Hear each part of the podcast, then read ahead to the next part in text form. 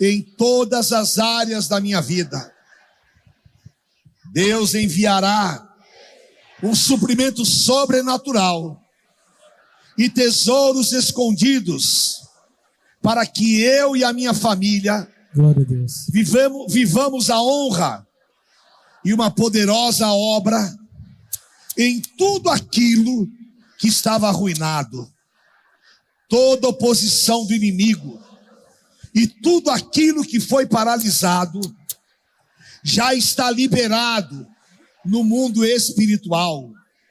Viveremos um tempo de alegria, prosperidade e realizações. Serão tão grandes as nossas vitórias que o nosso grito de vitória será ouvido por todos. Sonhos e projetos que estavam paralisados serão liberados e teremos 365 dias de uma ação poderosa do Espírito Santo em nossas vidas. Verei com os meus olhos a salvação da minha casa, a restituição do que foi roubado, e viveremos a glória da segunda da segunda casa, casa. E será maior do que a primeira. Ano de extras, Esdras. anos de ver. Grandes milagres, ano de restituição, anos de grandes obras, Ano da glória da segunda casa. Nada nos impedirá de viver as promessas desse ano. E viveremos um ano de proteção, da guarda, da direção e um grande e poderoso avivamento. O melhor ano que já vivemos até então nas nossas vidas, em nome do Senhor Jesus. Amém. Aleluia. Tudo bom? Nós vamos nos encher da presença do Senhor, da palavra do Senhor. Amém.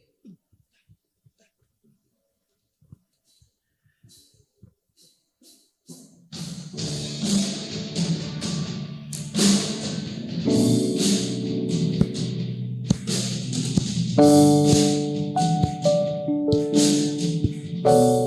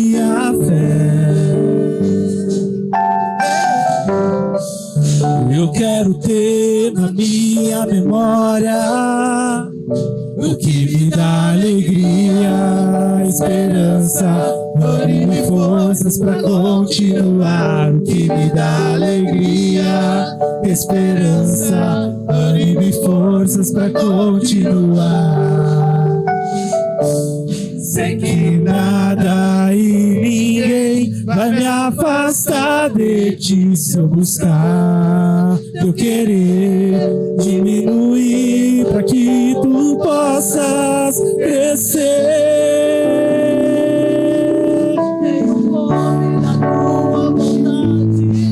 Tenho sede da tua verdade.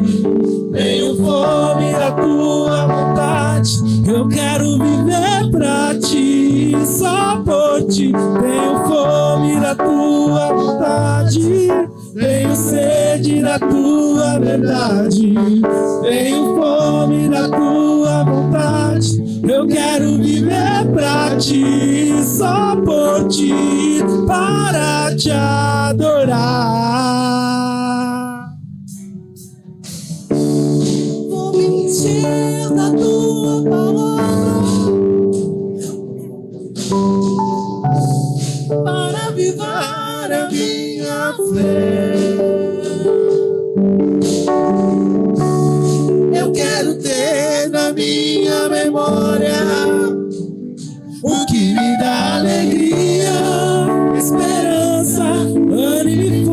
Forças pra continuar. O que me dá alegria, esperança, ânimo e forças pra continuar. Sei que nada e ninguém vai me afastar de ti se eu buscar teu querer diminuir para que tu possas crescer.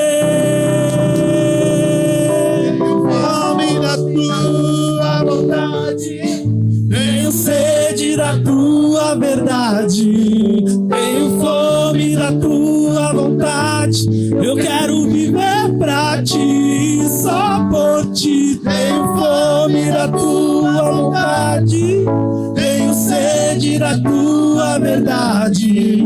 Tenho fome da tua vontade. Eu quero viver pra ti, só por ti, para te adorar. Eu quero viver por ti, só por ti, para te adorar. Eu quero viver pra ti, só por ti, para te adorar. Eu quero viver pra ti, só por ti, para te adorar. Aleluia! Glória a Deus!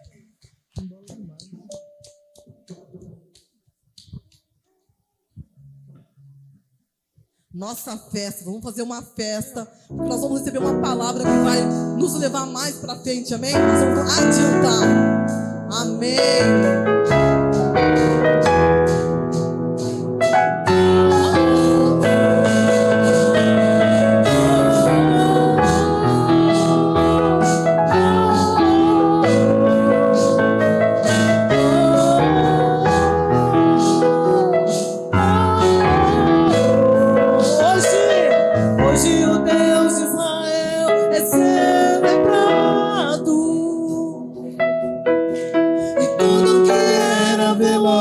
Se transformou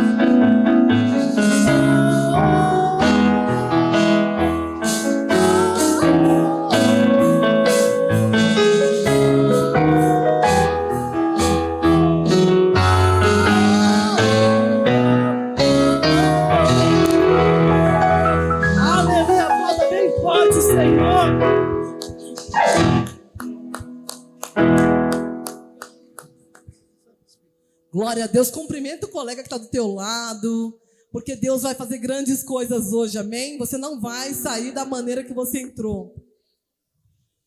Amém.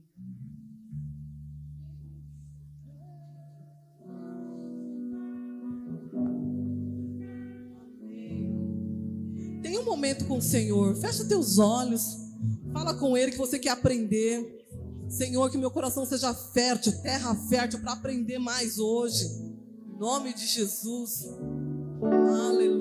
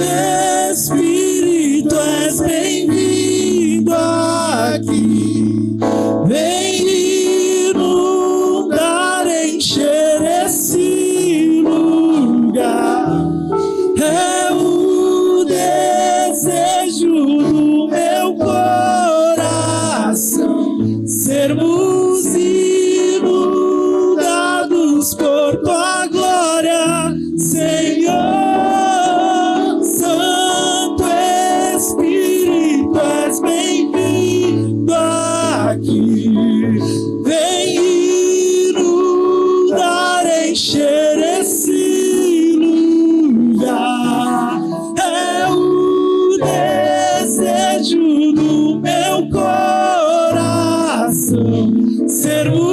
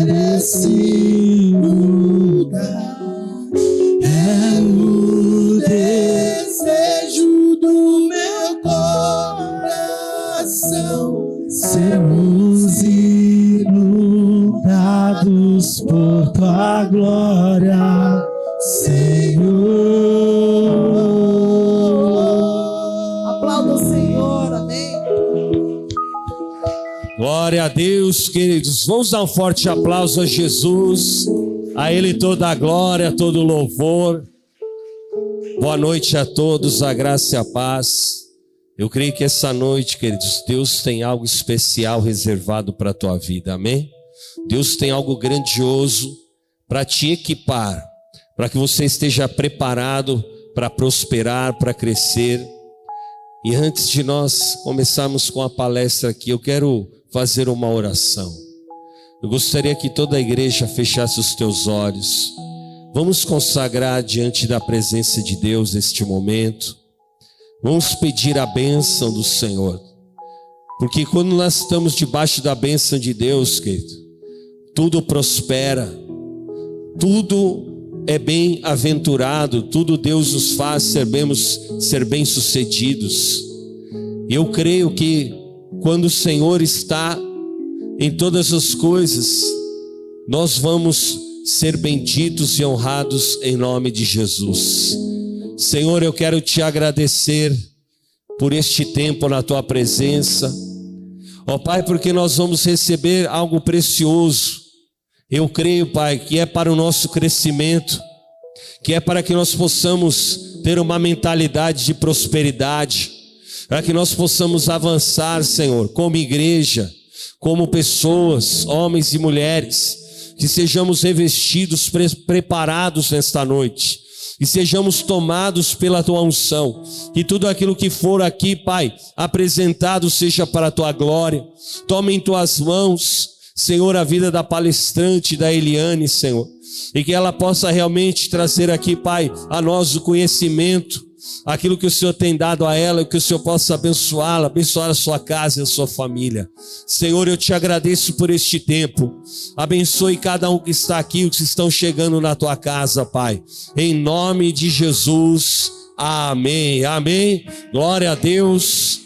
Saia do teu lugar, cumprimente o teu irmão, abençoe a vida dele, profetize uma palavra de bênção. Fala assim: Deus abençoe a tua casa, Deus abençoe a tua família, em nome de Jesus. É bom que os irmãos estejam em comunhão, onde Deus ordena a sua bênção. Deus abençoe a tua casa, a tua família. Glória a Deus. Deus abençoe, Joana, em nome de Jesus. Ela já vai entrar. Amém. Glória a Deus. É bom que nós estejamos aí na presença do Senhor. E queridos, antes, antes de eu apresentar aqui a palestrante de hoje, eu queria que você que está lá atrás, vamos ocupar as primeiras fileiras, irmão. Às vezes nós queremos ficar lá no fundão. Você não está mais na escola. Quem na escola gostava de sentar no fundão, aí levanta a mão, vai, seja sincero. Está na cara de vocês. Vocês gostaram do fundão.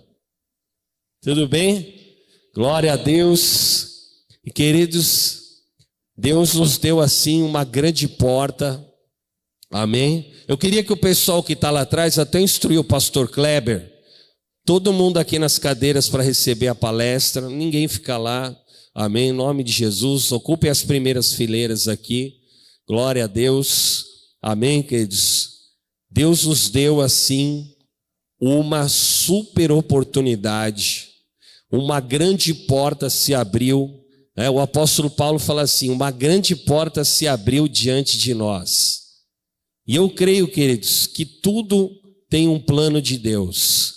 E, é, e nós fechamos uma parceria com o Sebrae, aqui da regional de Osasco, Tabuão, amém?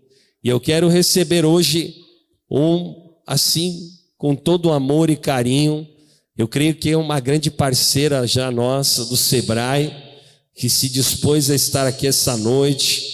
E eu creio que nós vamos ter essa parceria aí durante todo o ano de 2023. Então eu gostaria que você recebesse aqui com toda a honra e palmas a vida da Eliane Cavalcante, analista de negócios do Sebrae. Seja bem-vinda. Obrigada. Pode subir aqui. Amém. Nome de Jesus. Eu vou subir, mas Glória eu vou descer depois. Fica à vontade, Eliane. A casa obrigada, é tua. Deus abençoe. Nome obrigada. de Jesus. Muito obrigada.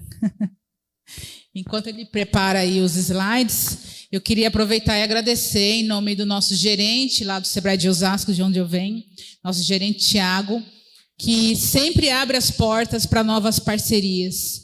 E aí vocês vão perceber o quanto que é importante a gente tem esse tempo, né? tem um tempo de orar e tem um tempo de observar o que você tem feito. Que muitas vezes a mensagem está na nossa frente e a gente não está prestando atenção. Né? Às vezes a gente está aqui, mas a gente não consegue compreender o que, o que é que estão tentando falar para a gente. Então eu espero que eu consiga transmitir a mensagem. É, a gente aceitou o convite com todo carinho. O Sebrae é uma empresa privada sem fins lucrativos. O Sebrae faz parte do sistema dos 5 S, onde tem o Senai, o Senac, o SESI, o SESC.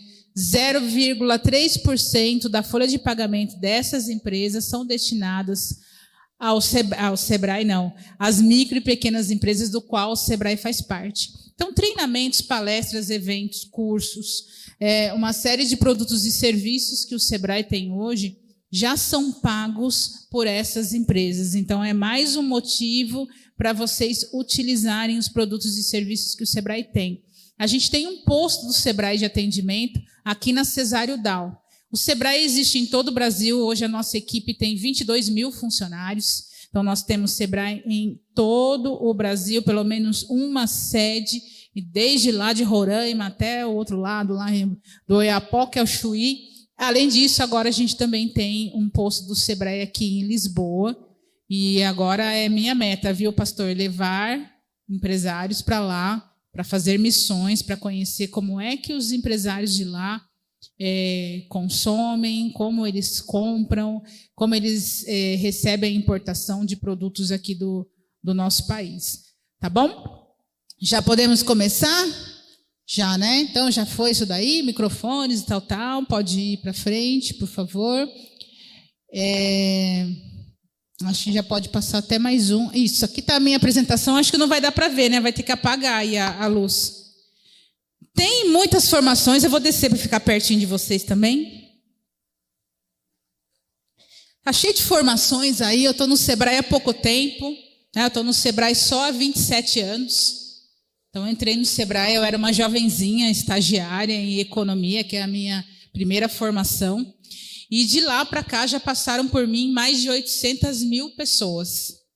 Entre Sebrae Móvel, Sebrae com você, Sebrae aqui, Sebrae na rua, é, Feira do Empreendedor, é, Alô Sebrae e vários outros produtos e serviços que o Sebrae tem hoje, entre palestras, treinamentos, oficinas, consultorias, mentorias, atendimentos online e presenciais. Já se passaram aí é, uma, uma série de etapas. A mais nova que foi a pandemia, nós ficamos três anos com uma, uma grande interrogação, né? O que, que vai ser da gente, o que nós vamos fazer? E estamos aqui renovados com uma série de desafios. Então eu quero trazer um pouquinho disso para vocês. É, eu sou economista, eu sou síndica profissional, sou master coach, é, tenho algumas formações em mediação e conciliação de conflitos. Vocês vão perceber que eu gosto de um problema, gosto de um conflito.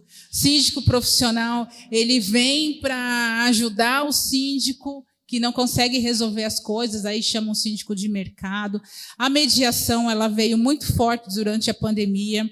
Nós sabemos que as pessoas elas estão um pouco mais sensíveis e aí quando ela tem um problema, ela quer ir direto para a justiça para resolver. E o mediador ele vem num momento anterior, que muitas vezes a pessoa ela tá só com raiva, ela tá só nervosa, ela tá só estressada, e o mediador é que vai ajudar a pessoa a ver se, se pode resolver antes dela ter gastos com advogado, dela ter um desgaste no fórum. Então é, é para isso que serve um, um mediador. Lá no Sebrae de Osasco, Aliás, é muito interessante eu falar do Sebrae de Osasco, o primeiro Sebrae que eu trabalhei foi aqui no Tabuão lá na Tereza Maria Luizeta. Eu entrei ali, saí do estágio, me convidaram para fundar esse Sebrae que hoje já não existe. E aí eu voltei para Osasco de novo. É, e, e dentre tudo isso que eu já fiz, eu fiquei 19 anos praticamente na parte de atendimento a clientes. Então, palestras, cursos, cursos variados, desde fluxo de caixa, formação do preço de venda, plano de negócios, é, modelagem de negócios tudo que pediam lá, por ser a mais antiga, geralmente eu estava fazendo. Depois me deram um desafio de cuidar de um grupo específico. Hoje eu sou gestora do programa Sebrae delas. Não sei se alguém já ouviu, já participou aqui. É um programa que tem como finalidade desenvolver o empreendedorismo feminino, trazer o empoderamento para as mulheres, fazer com que as mulheres tenham uma opção, independência financeira. O índice de violência doméstica aumentou 700% durante a pandemia.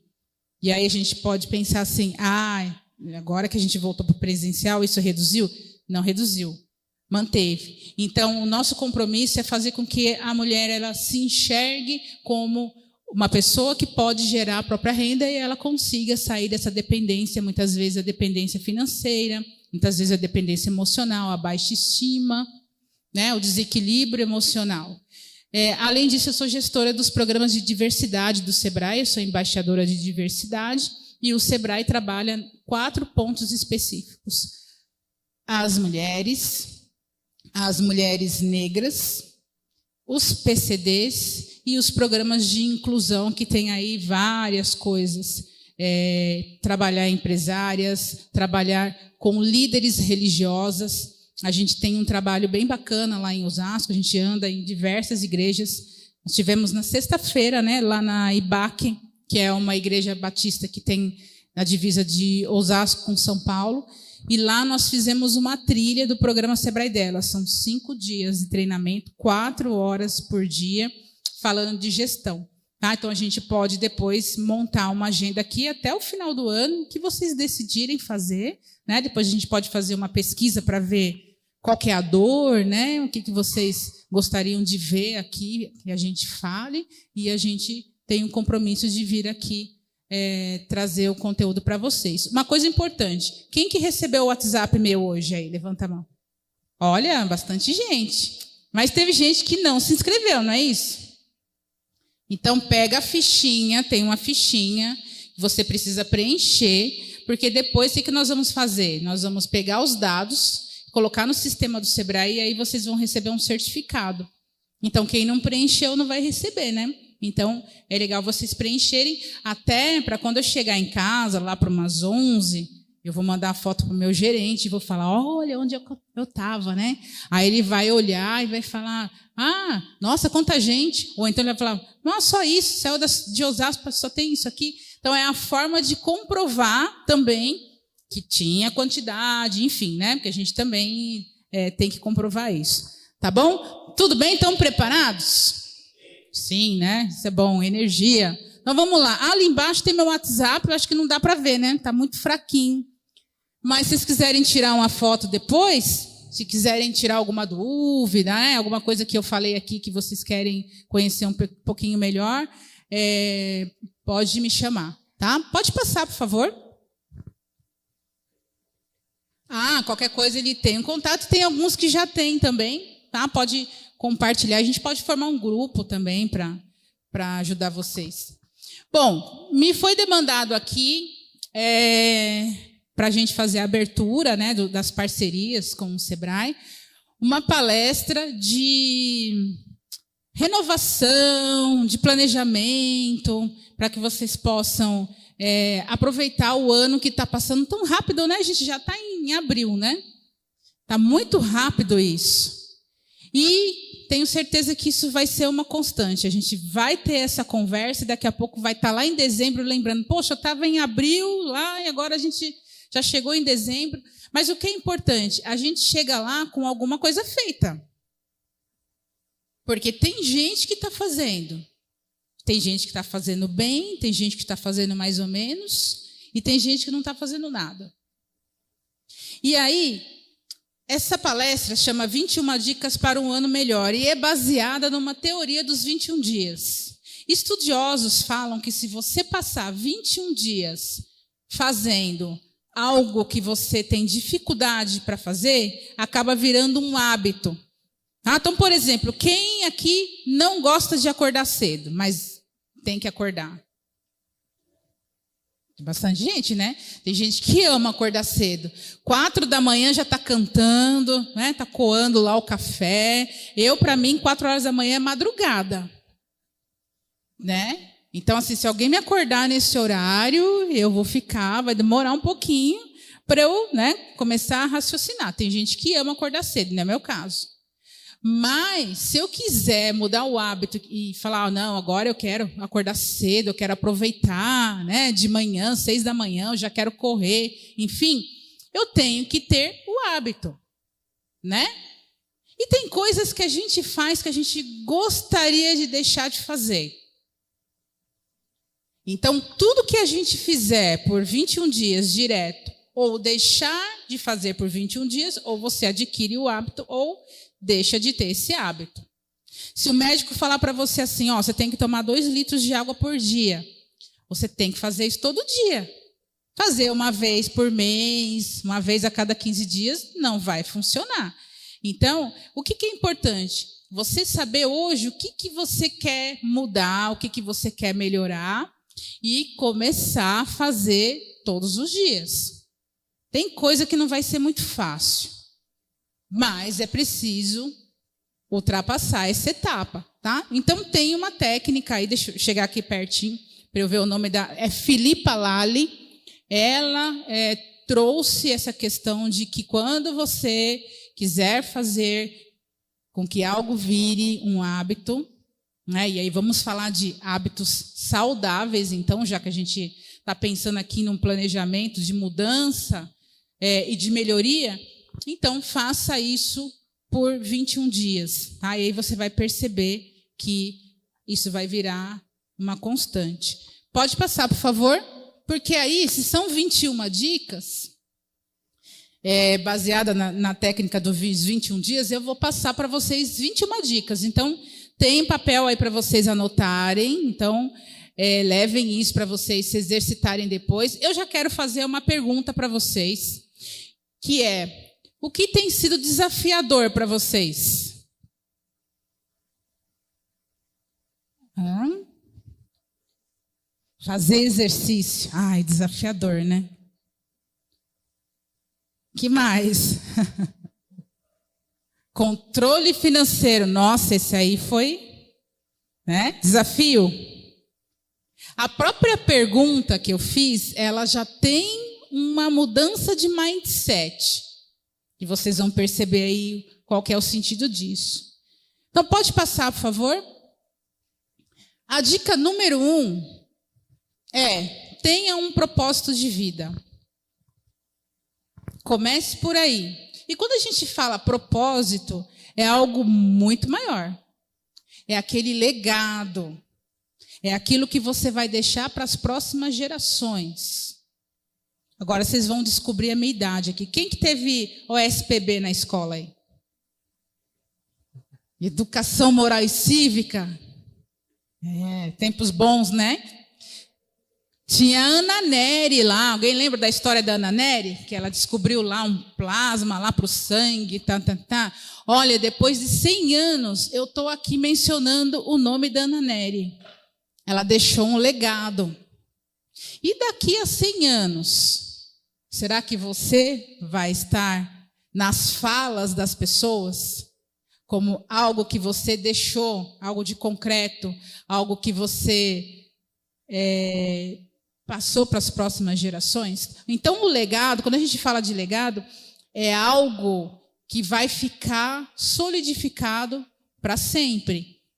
Né? Então, não é uma ação a curto prazo, é uma ação lá no final da vida, que as pessoas vão falar: poxa, olha aqui o conjunto de fatores, de, de habilidades, de atitudes dessa pessoa que levaram ela para cá, para cá, para cá, com uma série de seguidores que fazem isso, isso, isso, e trouxeram mudanças significativas na cidade, na região, no país, no mundo, de geração para geração. Tá? Então, quando a gente fala de propósito, pode passar aí tem uma ferramenta que chama Ikigai. Eu não sei se alguém já fez aqui o Ikigai. Tem um livro, eu vou passar para vocês por WhatsApp depois. Se eu esquecer, vocês me lembram, tá? Ensina vocês a fazerem o Ikigai. O Ikigai é uma ferramenta que ajuda vocês a identificar o propósito. Então, o propósito ele é formado por quatro pontas. Tá? Então tem um quadrante ali, quadrante interno e externo. Então vamos falar dessas pontas. A primeira, para eu achar o meu legado, a primeira coisa que tem que acontecer, eu tenho que fazer algo que eu amo fazer. Então, se você está nesse caminho, no seu negócio, né, com, com o seu projeto de vida, então, provavelmente pode ser que seja um legado. Então, vamos ver, vamos, vamos fazer o teste. O segundo, eu faço muito bem. Se eu faço muito bem, pode ser que as pessoas até paguem pelo meu trabalho. Então vamos dar um exemplo aqui de pessoas que fazem bolo. Então eu faço bolo. Então todo mundo fala: Nossa, que delícia esse bolo. Por que, que você não faz esse bolo para vender? Então você faz bem, você ama cozinhar e as pessoas pagam para você. Então você, além de amar o que você faz, você tem uma profissão.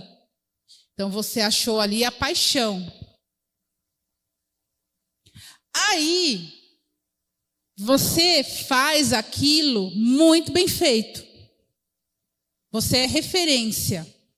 Então você faz o bolo bem, você vende o bolo.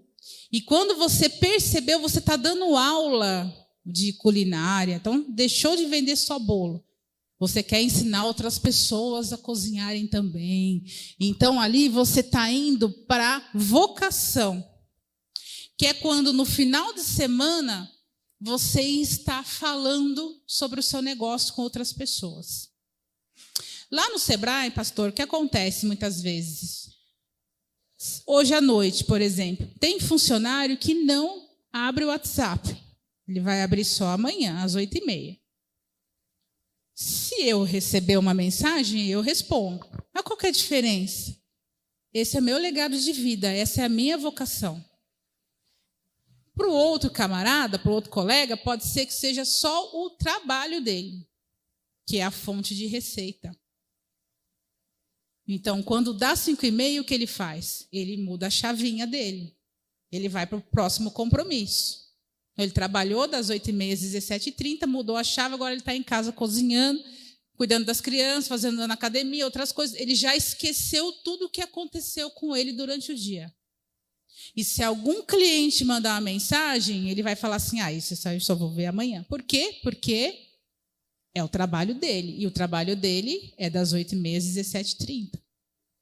Mas quando você está falando com uma pessoa que tem uma vocação, ela fala com você a hora que ela sente no coração.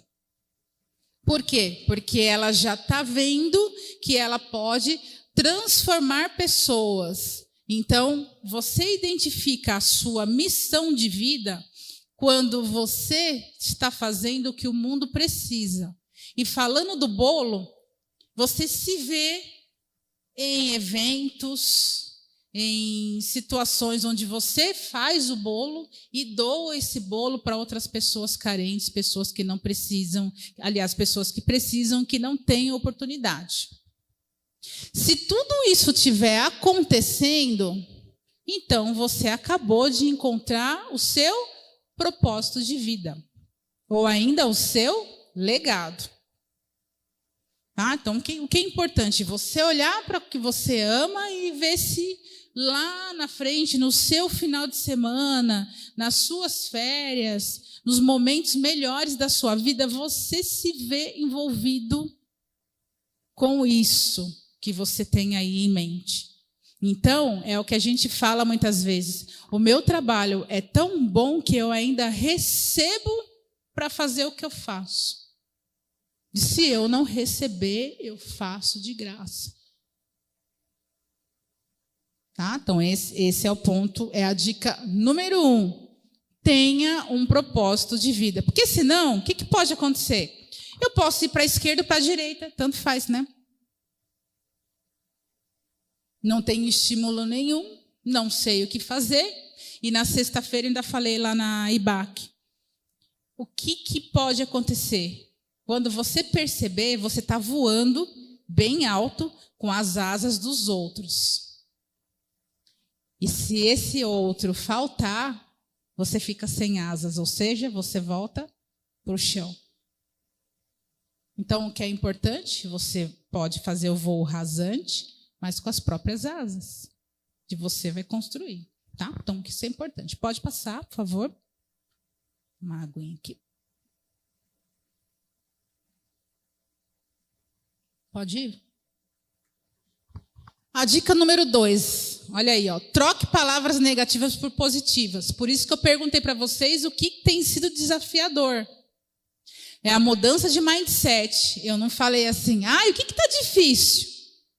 Porque o nosso subconsciente, ele não sabe a diferença do que é imaginário e do que é real. Mas se você falar que está difícil, ele vai entender que vai dar trabalho. Então você vai ficar mais cansado, as pessoas vão olhar para você com aquele olhar assim de nossa, né? Deve estar tá deve estar tá complicado, porque você está falando que é difícil. Quando você fala que é desafiador, o que, que o seu inconsciente entende? É um desafio, então vamos ultrapassar. Então, é diferente de você falar para uma pessoa: Nossa, hoje eu tive um dia difícil. Então, a pessoa já viu que tudo deu errado. Quando você fala: Nossa, essa segunda-feira foi desafiadora, significa que você ultrapassou. Ah, então, qual que é o, o hábito aqui? Quando você pensar em falar coisas negativas, para e muda a palavra para algo positivo. O Bruce Lee ele fala isso, ó. Não fale negativamente sobre você, mesmo que seja uma piada. E quantas vezes a gente não faz isso, né? A gente conta uma piada sobre a gente mesmo, né? Ah, eu queria ser pobre só um dia, porque ser pobre todo dia tá difícil. E aí o que, que as pessoas entendem? Pô, esse cara não tem dinheiro, né? Ele está falando. Então é uma piadinha, mas o que, que você está dizendo para o universo e para as pessoas? Olha, não tem dinheiro. É isso que está vindo. Né? Então, é, sempre que você for falar alguma coisa, preste atenção, porque o seu corpo não sabe a diferença. Se ele não sabe a diferença, então vamos fortalecer, vamos falar coisas positivas. Tá? Vocês vão perceber que o dia de vocês vai ficar muito melhor. Pode passar, por favor. Acho que é um vídeo, né? Pode colocar aí, por favor. Isso dias, eu vi uma mulher chegar no ponto de ônibus perguntando se o ônibus dela já havia passado. E a resposta foi não. Imaginei que ela ia ficar feliz. E muito pelo contrário, ela começou a reclamar. Porque esses ônibus só atrasam, porque isso é um absurdo, porque ninguém leva a sério, porque nós cidadãos a gente vive sendo desrespeitado. Reclamou, reclamou, reclamou. Todas as pessoas que estavam em volta no ponto de ônibus foram ficando desconfortáveis e se afastando. É assim, pessoas que reclamam afastam as outras pessoas à sua volta. Reclamar, na verdade, só piora piora o seu problema. Sabe por quê? O que, que significa a palavra reclamar? Clamar duas vezes. E clamar é pedir com muita intensidade. Quando você reclama da falta de dinheiro, você está clamando para ter duas muitas vezes mais falta de dinheiro. Substitua a reclamação por gratidão. Agradeça pelo que você tem, no lugar de prestar atenção do que não tem. E você vai ver que magicamente a sua vida vai se transformar. É isso mesmo. Quem reclama, clama duas vezes. Então, uma mudança de hábito. Quando pensar em reclamar, esbravejar e, e falar coisas, troque por gratidão. Você vai ver que as coisas vão começar a se encaixar.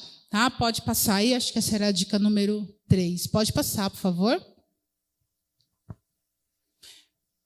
Tem um livro que chama Pare de Reclamar e Concentre-se nas Coisas Boas. Eu vou mandar o livro para vocês também. Tem várias técnicas. Porque para muita gente é difícil, viu? Tem gente que não consegue. Começa o dia já reclamando. Começa o dia esbravejando.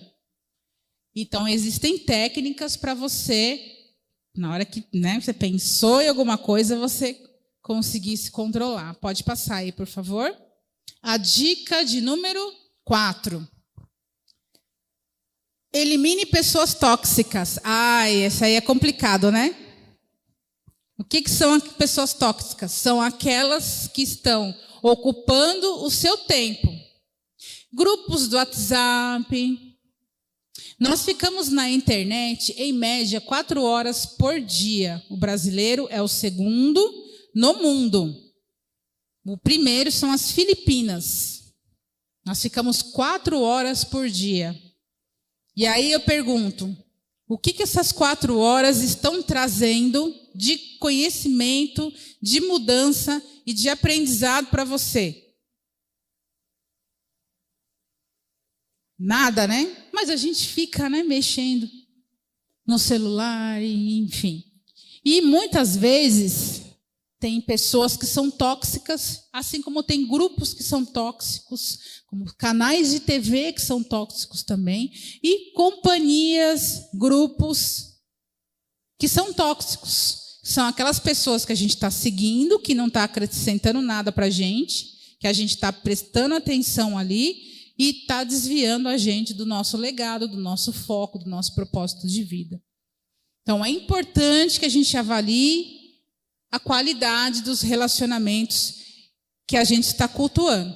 Pode passar, por favor, a dica número 5, que é saiba o que precisa para sobreviver. Nós estamos na época do supérfluo. A gente é atraído por compras por parcelamento, por cartões de crédito, por necessidades. E aí, às vezes, a gente gasta aquilo que a gente não tem. E aí, quando a gente fala, é, saiba o que precisa para sobreviver, geralmente a gente faz isso em trabalhos de coach, é, com hipocondríacos, com pessoas que não conseguem parar de gastar. Então a gente faz um exercício, a gente pede para a pessoa pegar uma mala. Imagina que você vai viajar um mês e você vai colocar na mala tudo que você vai usar por um mês. Então escolhe a roupa, escolhe os cremes de cabelo, os produtos que você vai usar para o seu dia a dia, roupa de cama, calçados, medicamentos. É como se fosse ficar um mês fora. E aí você vai perceber que tem coisas que você não colocou na mala. Aquela roupa que você não usa e não doa. Aqueles produtos que você não está usando, está lá no banheiro, você não usa. Aqueles sapatos que você não está usando. Tanto é que você vai ficar um mês fora e você não escolheu ele para colocar na mala. Então está na hora de você se livrar disso. Nós tivemos um exemplo agora, já fez um ano, né, a guerra na Rússia. E ali a gente viu, e eu já falei disso antes em outras palestras, que as pessoas elas perderam tudo. E elas só tinham o conhecimento para sobreviver. Não tinha mais nada. Tudo perdeu. E nesse momento, faça uma reflexão. Você estaria, que tem a fila da ONU lá, né? A ONU ela estava fazendo o cadastro das pessoas para ajudar a reconstruir a cidade, o país. Que fila você estaria lá na ONU? Na fila dos voluntários que vão ajudar com seu conhecimento a desenvolver? Ou você está na fila de pessoas que vão precisar de ajuda? Então, o que é importante? Saber o que hoje você precisa para sobreviver. Se tudo der errado agora, qual é o seu plano B? Porque a guerra foi lá, né? Bombardearam lá. Mas se acontecer alguma coisa com você, aqui em Taboão, qual é o seu plano B? Tá? Então, é disso que a gente está falando. Então, crie o hábito de ter um plano B. Identificar, olha, na pior das hipóteses, a gente vai para esse caminho. Tá? Pode passar. A dica número 6, que é cuide da saúde física e mental. Que é, foi dito aqui, né? Difícil fazer exercício que é a mudança de hábito, de se alimentar bem, de cuidar bem de você, de marcar aqueles exames, né? De ir ao médico, de ver se você precisa de apoio, de ajuda emocional, espiritual para os problemas que você está trazendo. Durante a pandemia, a gente lá dando palestra online, às vezes eu estava com o celular ali do lado, aí chegava a mensagem: Fulano acabou de falecer. Eram né, cerca de 100 por dia no auge. E aí a gente olhava, ah, virava o celular e continuava dando palestra. E muitas pessoas guardaram essa necessidade de chorar, de, de ter, de vivenciar o luto. De chorar por aquela pessoa que partiu. Por quê? Porque estava todo mundo seguindo. Morreu, segue. Então a gente não tinha o direito de ficar sensível, porque estava todo mundo fingindo que estava, segue. Vamos continuar. E agora que a gente voltou para presencial, todo mundo que tinha um sentimento guardado está fazendo o quê? Colocando para fora. Então, não sei se vocês estão percebendo, com certeza vocês estão percebendo o quanto as pessoas estão agressivas, o quanto elas estão sem paciência, o quanto elas estão exigentes, os quanto ela, o quanto elas querem mágica, né, pastor? E aí eu ouço muito nas igrejas que a gente vai, o pastor fala assim, ou a pastora, né, que tem uma pastora também. A pessoa vem aqui e fala assim: "Ah, eu acho que Deus não gosta de mim não". Porque ó, tá dando tudo errado. Aí o pastor pergunta: "Ah, você está fazendo alguma coisa? Você está fazendo algo para mudar?" Não, não. E por isso que chamam muito o Sebrae para ir lá. Porque as pessoas elas querem algo extraordinário, mas ela não faz a lição de casa. Então é importante que você observe se no seu dia a dia você está disfuncional. O que é disfuncional? Você está funcionando fora da média. Está muito nervoso, muito cansado, muito estressado, muito agitado. Na semana passada, na sexta-feira de manhã, eu dei uma palestra lá em Santana, 600 mulheres, Santana de Parnaíba. Aí a moça me chamou lá no final, falou: Eliane, quero falar com você, mas lá fora. Eu falei: ah, vamos lá. Ela falou para mim assim: Eliane, olha, eu estou tendo pensamentos suicidas. Já tentei me matar duas vezes, aí chorou. E aí eu fiquei pensando: quando que a gente tem a oportunidade de falar para as pessoas da nossa dor? A gente está levando tudo nas costas, né? Como se a gente fosse aquela pessoa que consegue resolver, mas muitas vezes não está dando. E a gente não sinaliza. Tá? Então, o que é importante? A gente cuidar da saúde física e mental. Muitas vezes a gente sabe o que tem que fazer, a gente não faz. Muitas vezes a gente está né, fazendo a dieta. Aí onde que a gente está? Na fila do McDonald's. Aí, enquanto você vai para o caixa, que você já pediu o lanche, você ouve a sua voz interior dizendo: Você sabe que esse lanche não vai te fazer bem, mas você está ali esperando sair o seu lanche. Aí você recebe o lanche, vai para a mesinha, dá aquela mordida e você ouve de novo: você sabe que você não deveria estar comendo isso, mas você está comendo.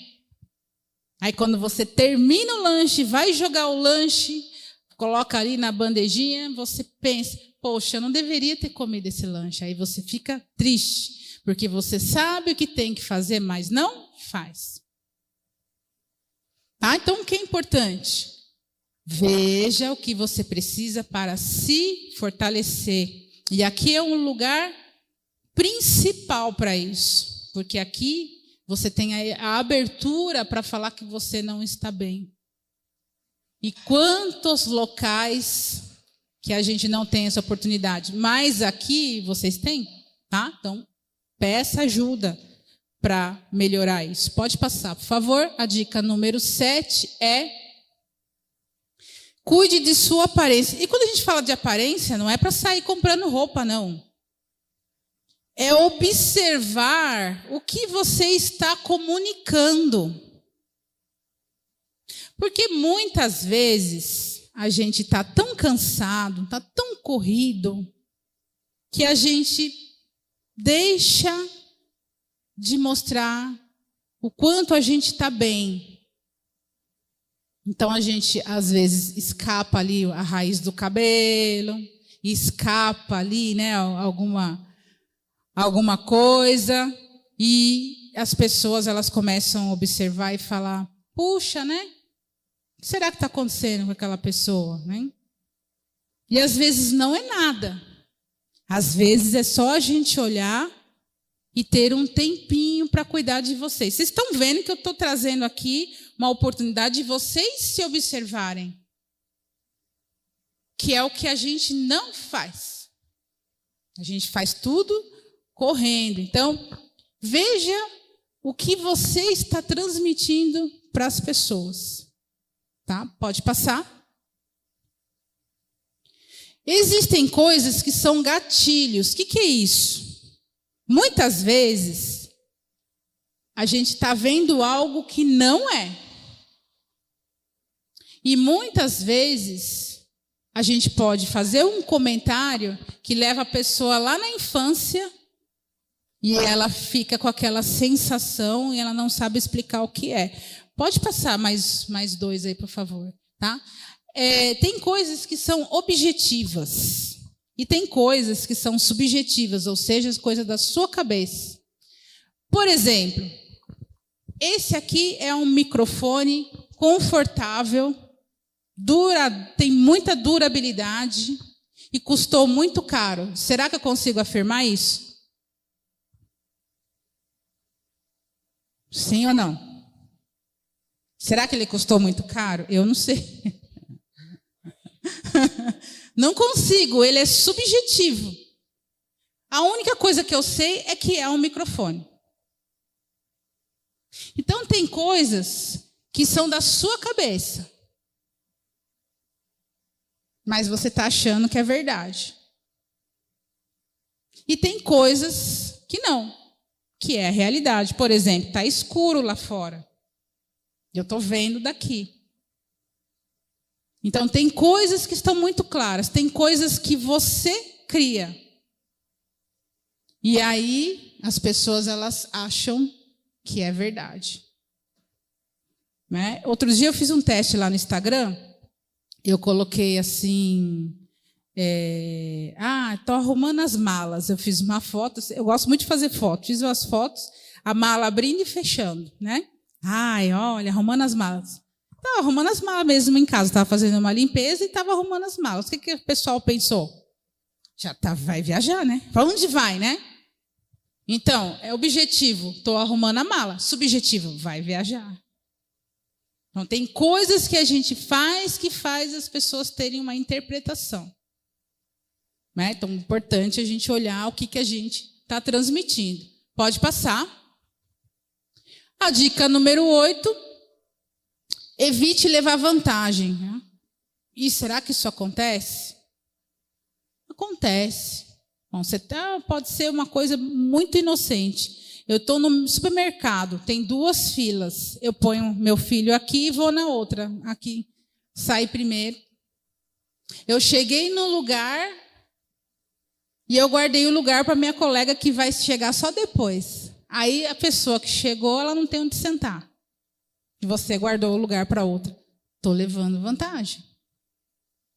E tudo isso faz com que a gente viva num, num, num mundo com pessoas que têm a mesma opinião que a gente. Eu vou dar um outro exemplo aqui que aconteceu comigo, com uma pessoa. Eu era síndica profissional, a pessoa falou para mim assim: Ó, é, vai ter eleição de vagas de garagem. E eu quero que você coloque a minha vaga no coberto, sem sorteio. Aí eu fiquei olhando, falei, mas por que eu deveria fazer isso? Não, porque meu filho é pequeno e eu tenho direito. Então, se não sair no sorteio, você dá o seu jeitinho aí. E eu automaticamente falei que não podia. Porque eu não quero nem ter contato com esse tipo de, de, de ação, de atitude. Então, quantas vezes a gente não faz isso para passar na frente dos outros? Né? Então, mudança de hábito é perceber se você está nessa sintonia para você sair disso também. Pode seguir, por favor. Já estamos na dica número 9, vamos ver o que, que é. Divulgue-se bem e observe a qualidade do que você fala. Todos os dias a gente tem oportunidade de falar bem da gente, da família, do pastor, da igreja, da, do local onde você faz compras, ou falar mal, né? Que não tá bom, que não tá legal, que nada acontece. Aí a gente vai lá para as redes sociais, a gente também faz isso. Aí a gente vai no grupo de, de pessoas, a gente faz isso. E aí o que, que pode acontecer? Você ser excluído de um processo seletivo, de uma venda, num grupo de negócio, como é o caso de vocês, as pessoas fazerem comentários, e aí, não, esse eu não quero, porque esse aí falou de mim numa outra reunião. Então, é muito importante que você observe a qualidade do que você fala e do que você escreve. Por que a gente está falando isso? Porque a gente é muito digital hoje, né? A gente está com o celular aí na mão. Então, o que, que você está escrevendo? O que, que você está falando? O que, que você está compartilhando? O que você está fazendo? Eu me lembro de um cliente que eu atendi, que ele queria melhorar o marketing dele. Então, ele me passou o Instagram e eu entrei lá para ver. Aí ele colocava coisas, ele colocou uma pessoa que estava desfilando e ela caiu, ela levantou de novo, caiu, caiu umas quatro vezes. Eu falei para ele, por que, que você coloca isso no seu Instagram? Você vende capacetes, por que, que você faz? Ele falou, não, é porque um assessor de marketing falou para mim que eu tinha que colocar coisas engraçadas. Então eu comecei a colocar as tragédias das pessoas, as pessoas caindo, estava dando errado, a pessoa ia pegar o microfone e quebrava, aí ela ia é, em algum, no balanço, quebrava o balanço, então ela, ele colocava as tragédias. E as pessoas já achavam o quê? Que ele tinha um tipo de humor desnecessário e não faziam compras com ele. Falaram, não quero esse tipo de, de empresário que faz essas piadinhas com as pessoas. Então ele fazia piada com gordinho, fazia piada com anão. Escrevia, aí tinha um monte de gente, é isso mesmo, é não sei o quê. Então tudo isso mostrava uma imagem ruim daquela pessoa. Então ela apagou tudo aquilo e começou a fazer tudo de novo. Aí ela falou, Eliane, olha o que eu, o que eu percebi. Que outras pessoas que não elogiavam, não, não falavam nada a meu respeito, começaram a comentar das postagens que eu fazia. É lógico, né? Então, ele estava passando uma outra imagem. Então, isso é importante. Cuidar do que você fala, do que você escreve. Pode passar? A dica número 10, que é pare de dar desculpas. Vocês conhecem pessoas que dão desculpas, talvez intimamente? Nós tínhamos 29 pessoas inscritas aqui. Provavelmente, quem não veio vai ter um motivo para não estar aqui.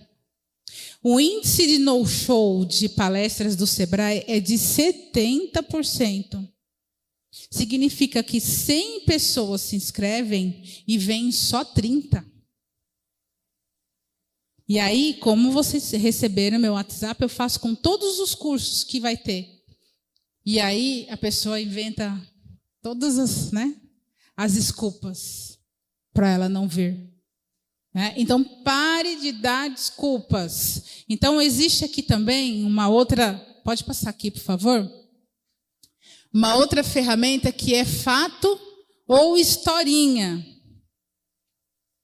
Fato tinha uma palestra na igreja e eu não compareci, fato. Historinha. Ah, eu tinha um médico junto. Ah, eu não tinha onde deixar meu filho. Puxa, olha, me atrasei. Ah, eu esqueci. Ah, historinha. Quantas vezes, ao invés da gente contar o fato, a gente está contando historinha? Nas nossas conversas, na hora de conversar com a equipe, com os funcionários. Ao invés de a gente ir direto ao ponto, a gente faz o quê? Conta uma historinha. E a gente gosta de historinha? Não? E os áudios de 10 minutos? Quem manda áudio aí? e aí o que, que a gente faz para ouvir o áudio da pessoa? Acelera, né?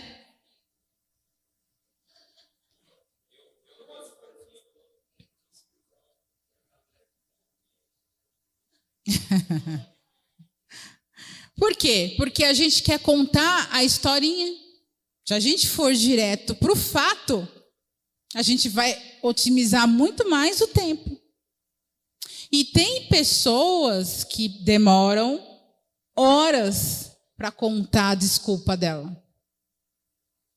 E às vezes você não está nem prestando mais atenção. O nosso cérebro presta atenção em três minutos. O que passar disso já não, não estou ouvindo mais, já começa a fazer outra coisa. Por isso que a gente acelera o áudio. Porque, né, ah, deixa eu ver aqui. E tem gente que eu já ouvi que vira o celular, deixa rolar, e quando está acabando, ele vira de novo, aí escuta só o finalzinho. Porque é no final que a pessoa vai falar o que precisava ser falado. Né? E tem pessoas que assistem vídeos, né, nesses streamings de YouTube, põe lá, deixa eu já ver lá, né? Eu conheço uma pessoa aqui, meu marido tá, às vezes você está acelerando o vídeo. Ah, não, eu já vou quero ver já. Porque a gente não tem tempo de ouvir o quê? Historinha. Agora, você é a pessoa do fato ou é você a pessoa da historinha? Tá? Pode passar. A dica número 11: tenha empatia. Se coloque no lugar do outro. Ter empatia é entender a dor da pessoa. Tem gente que fala assim: ah, eu tenho empatia. Aí a pessoa começa a contar o problema, aí que você fala: ah, isso que você não ouviu é a minha história. Se eu contar para você. Então, assim, não é mais o problema dela, agora é o seu. Gente que você está contando aquela dor, você está sensível, você está chorando, aí a pessoa pega e fala assim: Eu vou dar um jeito nisso aqui. Eu vou levar você para passear, você vai passar o dia comigo, você vai ficar bem melhor. E o problema da pessoa que ela estava te contando? Então a empatia é você se colocar naquela dor, sentir aquela dor e não tentar resolver que é bem diferente. Às vezes as pessoas chegam para contar um problema, e aí o que, que você quer fazer? Resolver. Não é disso que a gente está falando. É ouvir a pessoa e fazer aquele silêncio para que ela decida o que ela mesma vai fazer. Eu estou aqui dando uma palestra e de vez em quando eu olho, estou dieta, né? Vendo ali as coisas ali sendo servidas. Eu, ai meu Deus, bolo, tem salgados em várias coisas. Então, empatia é uma das palavras mais comentadas no LinkedIn. Além das ferramentas de inteligência emocional, ter empatia é uma qualidade dos grandes CEOs. Entender as pessoas, entender a dor das pessoas, ser e proporcionar um ambiente acolhedor.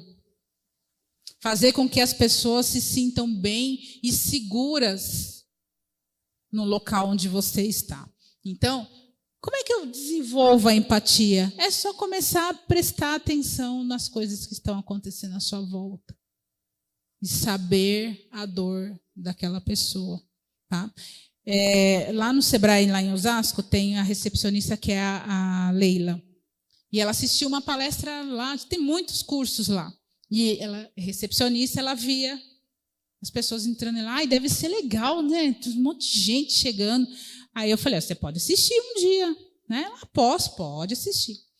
E aí, quando ela terminou a palestra, ela veio falar. Sempre as pessoas querem vir falar comigo no final. Ela falou: Ah, Eliane, preciso te contar uma coisa.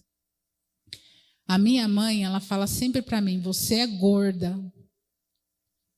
E você não vai ter outro cargo, a não ser esse de recepcionista mesmo, porque você é gorda. E gorda merece ficar onde você está mesmo. Então, fica aí, não vai procurar outro emprego, não vai mexer com o que está quieto.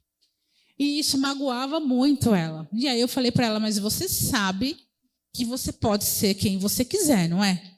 Ela ficou assim, olhando para minha cara, assim, tipo, né? não sabia, mas eu estou come começando a, a ver que sim. E aí, acho que passou umas três semanas, ela mandou para mim o comprovante de matrícula da faculdade. Falei, Eliane, ninguém me segura mais. Agora entrei na faculdade, fazer pedagogia, tem todo sentido. E ela falou, Eliane, eu cheguei em casa, falei para minha mãe que eu me matriculei. A minha mãe falou para mim assim: Ah, isso é porcaria, eu sei que você vai desistir. Né? Você nunca levou nada para frente, então. Então, muitas vezes a gente não tem empatia para os nossos comentários, né? Às vezes a gente fala umas coisas que a pessoa fica magoada. Né? Eu tenho um, uma amiga de escola, tem 43 anos que eu a conheço. E tinha um outro colega de escola, a gente estava conversando num grupo, a gente encontrou as pessoas, e foi entender que um não falava com o outro porque pegou o lápis dele há 43 anos atrás. E aí vou perguntar, mas por que, que a gente não falava mesmo? Porque encontravam na padaria, na rua, e um não olhava para o outro. Não sei, eu acho que foi por causa do lápis que você há 43 anos atrás. Então, às vezes a gente faz comentários, a pessoa aguarda e você não sabe o que está acontecendo. E foi alguma coisa que a gente falou. Né? Então, é importante a gente observar né, se a gente tem empatia com as pessoas. Pode passar, por favor. A dica número 12, que eu acho que é aprenda algo novo. Todo dia nós temos oportunidades, tem uma série de, de opções na internet, em presenciais, do próprio Sebrae, de fazer algo novo. Aprenda algo novo. Isso é importante. Reserve um dia da semana, algumas horas por dia, algumas horas no seu final de semana, para você mexer naquilo que você não tem tanto conhecimento, ou aprender algo que não é do seu conhecimento. Tá? Então, isso é, é, é renovador, faz com que o seu cérebro ele expanda. O nosso cérebro ele tem capacidade de expansão para 400 anos. Se você estimular ele a aprender, ele expande. Tem algo bom e ruim aí, né? Aquele que é mal assessorado, ele expande o cérebro dele, mas ele não sabe o que ele está fazendo. Porque ele recebe conselhos daquela pessoa que não é tão boa, ele não tinha conhecimento, então ele acha que aquela pessoa é maravilhosa e ele está seguindo ela. Se ele tivesse bem assessorado, ele estaria num outro patamar. Então, o que é importante? A gente começar. Se a gente está em abril, chegar lá em dezembro, a gente não fez nada, zero vezes zero é zero. Se a gente começar a fazer um pouquinho agora, chegou lá em dezembro, vai multiplicar isso, vai dar um pouquinho. Então, é importante começar. Então, aprenda algo novo. Sempre há tempo de fazer coisas novas. Pode passar. A dica número 13, isso é muito importante, eu gosto muito, eu faço muito isso, e tem gente que fala assim: você quer se aparecer. Outro dia eu coloquei uma foto que a gente estava tomando um café em algum lugar, e aí a pessoa falou para mim assim: é, o que, que, você não vai curtir suas férias? O que, que você fica colo colocando foto? Né? Porque eu gosto de comemorar. Porque a gente passa por vários desafios. Mas nem sempre dá ruim, dá bom também. Outro dia eu tive um torcicolo no braço. Alguém já teve? Eu tive, gente. Aqui assim, ficou grandão. Aí eu fui no pronto-socorro. E aí eu coloquei, falei, vou fazer um teste. Coloquei uma foto do café da manhã no TikTok, um vídeo, tá? Seis visualizações, um coraçãozinho. Coloquei a foto do braço, eu tomando soro. Já estou aqui. Coloquei o braço estendido assim, com a marquinha do exame. 1.600 visualizações. E mais as perguntas. O que, que aconteceu, amiga? Ah, tá tudo bem aí? O que eu quero é saber o que está acontecendo. Que a pessoa, ela não é perfeita, né? Não vive só de café. Deixa eu saber aqui o que está acontecendo que ela está no hospital. As pessoas, elas gostam de ver o circo pegar fogo. Então, comemora também. Que as pessoas vejam que a sua vida está desenrolando, está caminhando. Porque às vezes o que a gente faz? Coloca as, as tardas foto, né? Ai, queria passar o dia dormindo. Ah, segunda-feira eu odeio. Eu vi um vídeo hoje, eu odeio segunda-feira. Um monte de gente de cara feia assim. Aí a pessoa postou. Aí o chefe dela vai ver e vai falar: pô, vou dar um jeito. Já que você não gosta de vir para cá trabalhar, então vamos dar um jeito de você não precisar vir mais, né? Já está dizendo aí que você não gosta de vir para cá. Essa é a mensagem que você está passando. Então, o que é importante? Você mudar, né? A sintonia disso aí. Pode passar.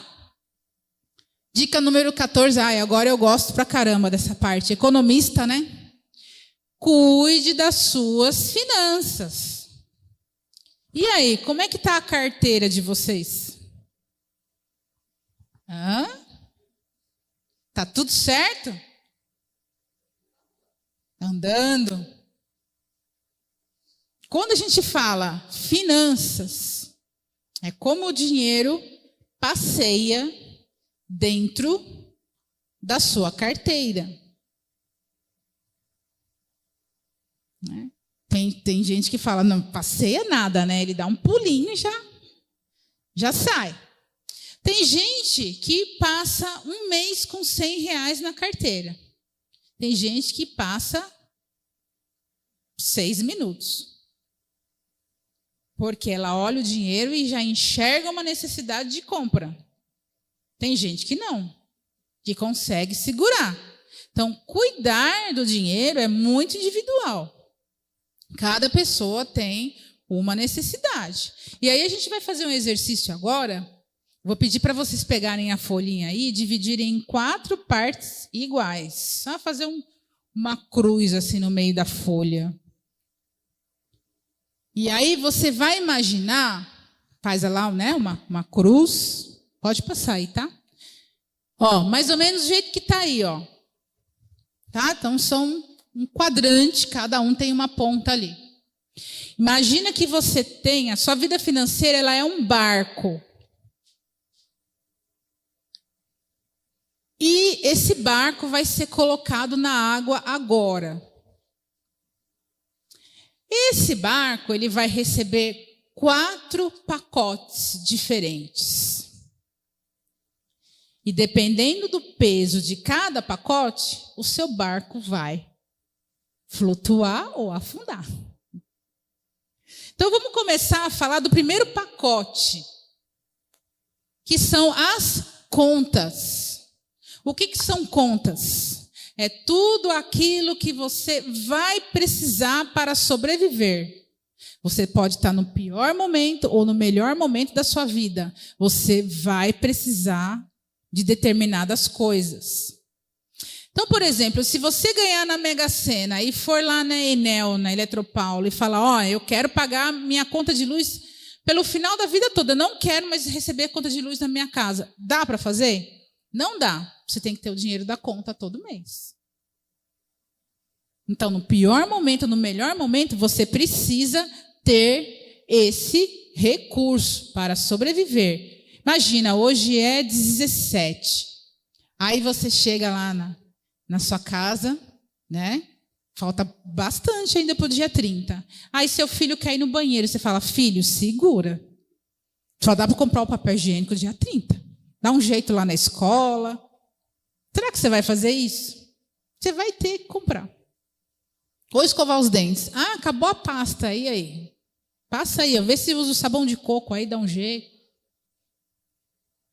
Porque não vai dar para comprar pasta. Você vai dar o seu jeito. Então, o primeiro bar, aliás, o primeiro pacote que você vai colocar no barco são das suas contas. Então, o que eu quero que vocês escrevam aí nesse primeiro quadrante é o que, que você precisa hoje para sobreviver. Você precisa pagar conta, não é? Você precisa alimentação mínima necessária. Você precisa de é, gasolina, se você precisar andar de carro, se o carro for necessário, imprescindível. Medicamentos, tem gente que não fica sem medicamentos controlados, então você precisa desse recurso.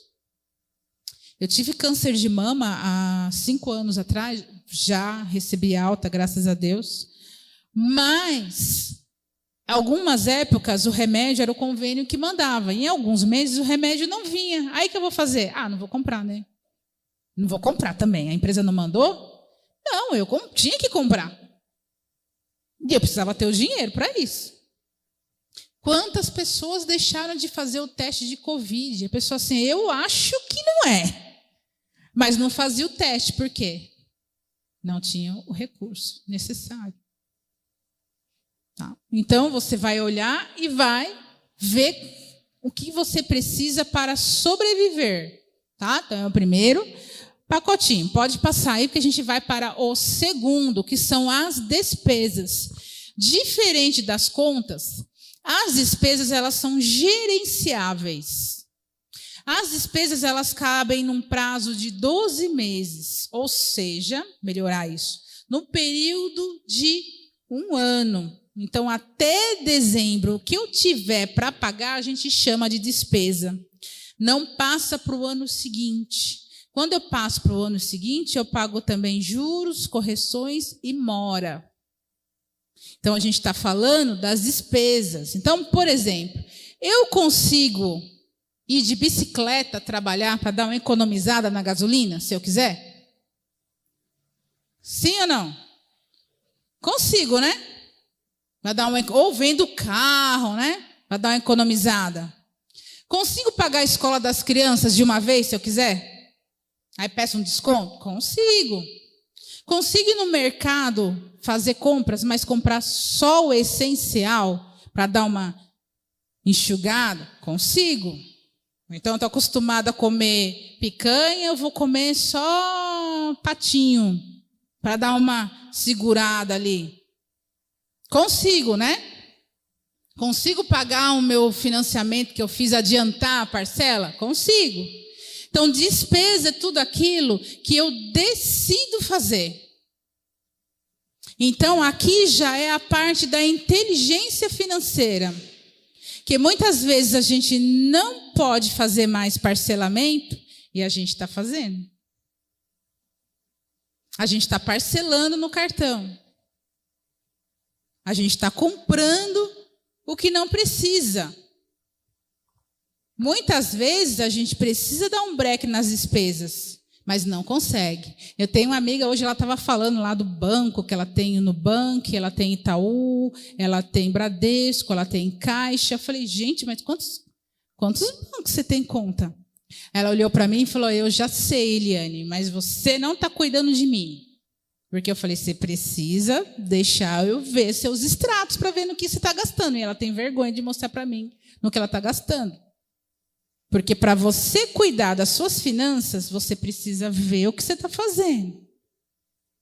Por isso que eu falei que tem gente que dura com 100 reais, tem gente que não.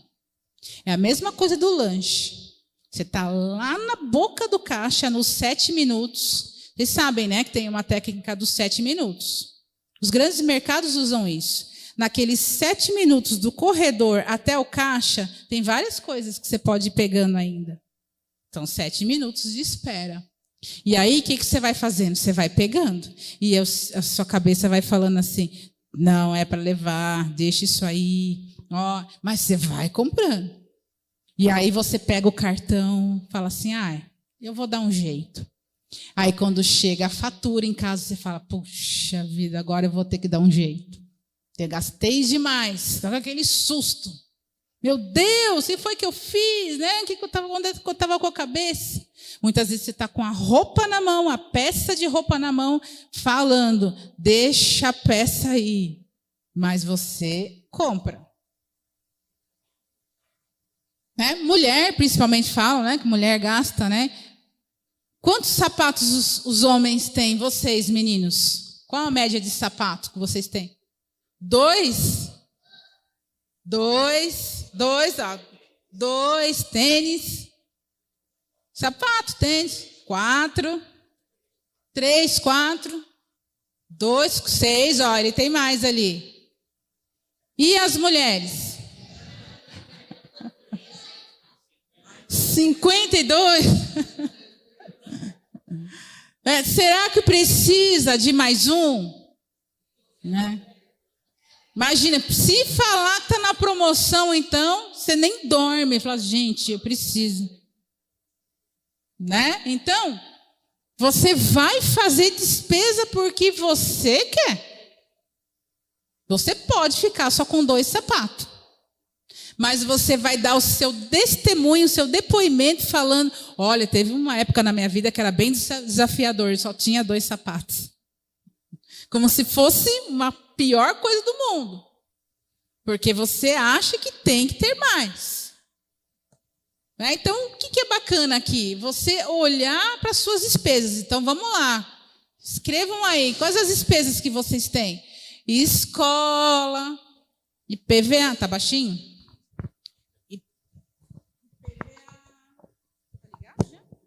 Oi? IPVA, IPTU, que mais? Que mais? Mercado, açougue, sacolão, dentista, ração do cachorro. Quem tem cachorro aqui? Tem a ração, não adianta dizer que não tem, né? A gente, a gente tem uma gatinha, né? Quando está acabando, fala, ah, ela, deixa ela aí que ela, a gente vai enganar ela. Não vai dar, né? Colocou nas contas, que é essencial. Não vai doar o, o, o gato e o cachorro, né? Ó, não tem dinheiro para comprar ração. Né? Eu vi um vídeo hoje no TikTok também falando assim, era meio-dia, aí estava a família, o marido, a esposa e duas crianças. Pô, já é meio-dia, tua mãe não ligou ainda né? Já está na hora do almoço, porque estavam esperando a mãe chamar para ir comer, já com os potinhos na mão para fazer o, a, a marmita da semana, né? Então não vai dar para ficar fazendo isso aí, você vai ter que se virar, né? Tá? Então, despesas é aquilo que você fez que está parcelado até o final do ano. E o barquinho já está lá um pouco mais cheinho. Aí vem, pode passar aí, por favor. O terceiro quadrante, que são as dívidas. O que, que são dívidas? É aquilo que passou de um ano. E as dívidas você contrai. Porque quando você tem uma dívida, você está dizendo para o banco: Oi, eu quero pagar juros. Eu vou comprar um imóvel parcelado em 43 anos. Eu fico pensando, né? Vou comprar um imóvel agora, tenho 52, eu vou terminar de pagar, eu vou estar com 95. E quantos imóveis daria para eu comprar se eu estivesse guardando esse valor? Mas a dívida, ela é aquela necessidade que eu preciso de ter aquilo que eu não posso ter, então eu pago sacrifício financeiro para o banco me antecipar aquilo que eu preciso ter agora. Então, muitas vezes, e aí as pesquisas elas apontam isso, que existem vários tipos de endividamento. E quando a gente fala do endividamento familiar, está muito ligado ao é, padrão que a família tem, que não é o real, mas que para manter esse padrão a pessoa faz de tempos em tempos empréstimos. Então não pode comprar uma casa à vista. Então vamos fazer um financiamento. Não posso comprar um carro à vista, então vamos fazer um financiamento. Eu preciso viajar de férias, eu não tenho dinheiro, mas eu vou fazer isso. Então eu pago um financiamento. E aí o negócio sai super faturado, mas eu tenho agora o que eu não posso ter. E aí eu pago por isso. Pago juros, pago taxas altas para os pequenos ou para os grandes luxos, que é a vida irreal. Aquilo eu não posso ter, mas eu vou pagar parcelado. Né? Então, as dívidas, elas é, são mais longas. Então, coisas que você faz a longo prazo, empréstimos e outras coisas. Por que, que eu falo que você contrai? Porque é você que quer pagar juros. Você vai lá na academia, se você não contrair o abdômen, não adianta nada. Então, você tem que fazer esse movimento. E a mesma coisa, o banco não liga para você e fala assim: Oi, já coloquei na sua conta 50 mil, tá bom? Se você não quiser, você responde essa mensagem para mim. É você que vai lá no banco atrás dos 50 mil. É você que está indo atrás do endividamento. E uma coisa que é muito importante: não existe prosperidade, que o pastor trouxe aqui, não existe prosperidade financeira se eu estiver devendo 10 centavos para alguém. Eu não consigo ter uma vida de fartura sabendo que tem alguém que espera que eu pague aquilo que é de direito da pessoa. A sua vida financeira vai começar a se transformar a partir do momento que você resolver tudo que você tem de dívidas com as pessoas. Você vai ver que vai, vai mudar. E o barquinho, ó, vocês estão vendo o barquinho tá ali meio, né? Então coloquem aí, vocês têm dívidas? Coloquem aí. Tem um, um, cliente nosso lá em Osasco, ele, ele vende Herbalife, Herbalife, né? Que vende o da a Forever, isso mesmo. Ele vende Forever, mas ele tem um negócio de troca de óleo. E aí eu ia lá fazer troca de óleo. No carro ele me oferecia Forever. E lá no fundo tinha uma placa assim falando: Você é próspero quando você tem uma renda passiva suficiente para bancar você por seis meses.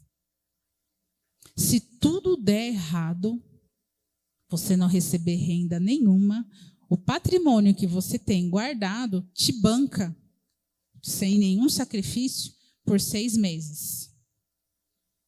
Se você tiver dívidas, não dá para fazer isso. Porque se você tem um financiamento parcelado em 5, 43 anos, se você ficar desempregado, você vai ter que dar um jeito. Porque senão você perde.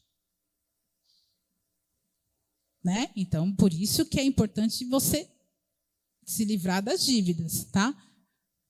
Pode anotar aí, gente, as dívidas que vocês têm no terceiro quadrante. E pode passar aí, por favor, que é o último, que aí está em vermelho, que é a inadimplência. O que, que é inadimplência? É devo, não nego, pago quando puder. É aquilo que eu não estou pagando. Parcelamentos, empréstimos, é, contas que você tem, boleto do MEI, enfim, coisas que você tem e que já passaram de 60 dias, você não pagou. Com exceção de descontrole emocional, que às vezes a pessoa está abalada, ela não está percebendo, porque tem muita gente que fala isso. Ah, eu tive uns problemas, me descontrolei emocionalmente, aí minhas finanças desandaram. Com exceção disso, você tem consciência das datas que vencem as coisas. A data que vence a conta de luz, a de água, a de gás. Aí não veio a sua conta. Aí você vai ficar quietinho? Ah, não veio, deixa para lá. Você sabe que tem alguma coisa errada. Você vai lá na companhia, falar: oi, olha, não chegou a conta. Porque você sabe que é seu direito pagar. Né? Você vai ficar quietinho? Eu estou devendo, ninguém falou nada, faz de conta que ninguém percebeu. Você tem a sua obrigação, porque você já recebeu o benefício. Aí a conta você tem que pagar. Então, é tudo aquilo que não está sendo pago. E aí é que é o grande rombo. Não tem como ir para a prosperidade se você tem pessoas, contas, coisas que você não pagou. E não dá para esquecer. Tem que acertar isso aí. Tem que resolver isso aí. Para vocês conhecerem um pouco mais sobre independência financeira, tem várias linhas de coach que podem ajudar vocês. Tem a Nath Cure, que é a mais popular, fala bastante de investimentos é, com valores menores. Eu gosto muito do Gustavo Cerbasi. Gustavo Cerbasi ele tem uma, uma linha de, de falar: olha, se você consegue viver com menos, ok, viva com menos. Né? Então, nós, por exemplo, eu e meu marido, a gente mora no centro de Osasco. E a gente mora de aluguel. Aí tem gente que pergunta assim: ah, mas vocês aí já estão né, velhos já. Por que, que vocês não têm a casa de vocês? Mas a gente tem. A gente investe em imóveis lá em Santa Catarina. A gente tem imóveis lá que, com o dinheiro do aluguel, a gente paga o nosso. Então a gente, sabe, vem o dinheiro, ajuda a gente. Né? Que tem gente que faz as coisas se movimentarem e fica sem dinheiro. Às vezes você quer comprar um imóvel em 30 anos, só que você poderia estar numa outra condição pagando um aluguel. Se você colocar o aluguel na despesa, você paga ele todo mês. Assim como é a compra do mercado. Mas isso é uma visão que você tem que ter. O livro Pai Rico, Pai Pobre também traz bastante essa questão da liquidez, que é o dinheiro que está na sua carteira agora, que não está comprometido com nada. Isso é liquidez. Você pode rasgar, você pode me dar o dinheiro, você pode doar aqui para a igreja. Não está comprometido com nada. Roberto Navarro tem uma filosofia muito legal do dinheiro também. Se você trabalha ou se você trabalhou e se você merece comer aquilo que você quer comer, então consuma. É seu direito. Porque muitas vezes também a gente trabalha para caramba e ok, eu quero hoje comer aquilo lá, eu quero. Eu estou trabalhando, a, a renda está vindo, o dinheiro é para ser utilizado, então eu vou comer de, de ok. Então depende né, do que você está fazendo. Ele fala: se você merece, use. Então tem vários é, tipos de, de consultorias que você pode refinar um pouquinho o conhecimento de mentalidade financeira. José Roberto Marques também fala muito isso, né? Do que você quer, do que você projeta, do que você fala, do que você quer trazer, de você fazer doação. Quanto mais você doa, mais dinheiro vem para você. É a lei do retorno, isso é bíblico. Quanto mais você dá, é impressionante, mais você recebe. Quanto mais mesquinho você é, mais mesquinha é a sua vida. Mais coisas mesquinhas acontecem. Então, é importante você olhar como é que está o seu barco. Olha lá, o barco já está lá no fundo, afundou. Então, anotem aí, se vocês têm dívidas, vocês têm inadimplência, Primeira coisa para mudar a sua vida em 2023: pague quem te deve. Oi? Pague quem você deve. Puxa, eu não posso pagar tudo. Parcela, oferece um acordo. A pior coisa que tem é alguém precisar desse dinheiro e você fingir que não, não é com você. E a melhor coisa que tem é você se livrar da obrigação de pagar alguém. Lembra que a gente tem um amigo lá em Portugal e ele pediu um dinheiro emprestado para a gente, a gente emprestou e ele não pagou. E aí, quando a gente chegou lá em Portugal, eu falei: ele não vai pagar, ele não está em condições de pagar. E aí a gente chamou ele na cozinha, e meu marido falou com ele: eu sei que você nos deve, mas eu quero te dar uma notícia. Eu estou te livrando dessa dívida. O rapaz chorou. Porque ele falou: Meu Deus, eu não ia conseguir. E a vida dele mudou depois desse dia. Porque ele foi libertado dessa obrigação. Então, se a pessoa te liberta de você pagar, ah, eu sei que você me deve, mas eu não quero mais, é uma coisa. Agora, se ela precisa desse dinheiro, perceba que você não faz a vida financeira dela girar. Porque esse dinheiro está faltando encaixar ali em alguma parte para ela andar também. Tá? Então, isso é importante, tá? Pode passar, então. Tudo bem o exercício aqui? Como é que tá o barco de vocês? Mais ou menos. Tá naufragado. Tá andando, tá levinho, tá indo. Isso é bom. Né? Você dá um empurrãozinho, mas ok, né? Tá caminhando. Muito bom. Dica número 15, a gente já está indo aí para o finalzinho. Trace metas alcançáveis. Meu pai sempre falava: cuidado com o que você escreve, porque pode se realizar. Meta é diferente de sonho. Você pode ter sonhos, sonhar é muito bom. E se eu te desse um conselho de coach, eu falaria para vocês sonharem grande, que dá o mesmo trabalho que sonhar pequeno. Mas quando eu falo em meta, eu digo assim: eu quero emagrecer 10 quilos até agosto de 2023. Tá claro? Todo mundo sabe o que eu quero? Eu coloquei prazo. Eu falei o que eu quero fazer, eu falei em quantidades e é mensurável. Eu consigo emagrecer 10 quilos. Tá claro. E quando eu começo a falar as minhas metas para as pessoas, as pessoas começam a entender então ninguém vai te falar assim: ah, como é que só hoje? Porque ela sabe que você está numa meta. Porque quando a gente não fala nada, sem, pode, pode ver. Quando você está fazendo dieta, naquele dia que você fala assim, eu não posso sentir cheiro de coxinha. Aí tem coxinha lá atrás. Né? Então, se você não tem foco, você vai sair correndo. E vai ter gente que vai falar assim: ah, só uma, nada, nada. E aí você então sai do seu foco. Então, traçar metas alcançáveis é importante. Que seja qualquer coisa, gente. Tenha metas, faz parte da mudança de hábito. Por quê? O seu subconsciente vai entender que a sua vida caminha.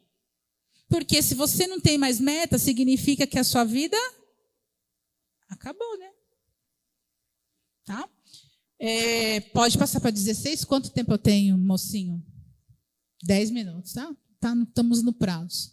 Dica 16, eu gosto muito dessa aqui, que é valorizar a família e honrar o passado.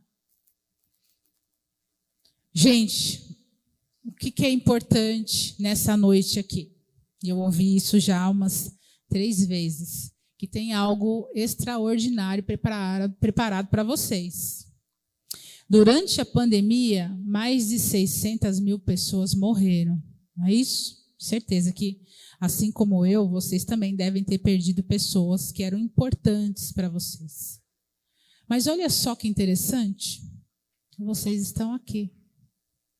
Será que não tem algo aí preparado para você? E tudo que aconteceu na sua vida desde que você nasceu, os acertos e os erros, trouxeram você exatamente para estar aqui na sala hoje. E muito do que aconteceu veio do nosso passado, dos nossos familiares, do esforço ou da falta de esforço que eles tiveram, que construíram o ser que você é hoje. A grande pergunta é: o que você vai fazer com tudo isso que é você? O que você tem feito com você mesmo? Agradeça o passado e olhe para frente e veja as possibilidades que você tem e o que você está deixando passar. Né? Então, agradecer o passado também te liberta. Pode passar, é um vídeo, pode passar, por favor. Rico. Eu nasci rico. Essa é a diferença. As pessoas acham que eu sofri, que tinha passava necessidade. Não, eu nasci rico. Eu, eu nasci com sorte, com sucesso, com acesso à prosperidade, com alegria, com felicidade. Eu só não tinha dinheiro. Os meus valores eram outros. Então eu tinha uma família, eu tinha uma mãe, eu tinha carinho, eu tinha colo. Minha cama era de, era, era de palha, mas meu lençol era limpinho. Sim. Então, assim, Cara, meu chão era batido, mas é- a vassoura rolava e era limpinho. Sim. Quer dizer, não tinha nada que a minha panela era de barro, mas a comida era- eu tinha o melhor sabor mineiro do mundo. Então assim, eu era muito feliz. Sim. Minha referência de valores se sobrepõe a qualquer tipo de coisa que você possa olhar no ponto de vista que era um problema. Não, eu não tinha problema. Eu tinha uma vida sensacional e eu tinha uma coisa que eu trocaria tudo que eu vim conquistando depois para ter de volta, chamado mãe.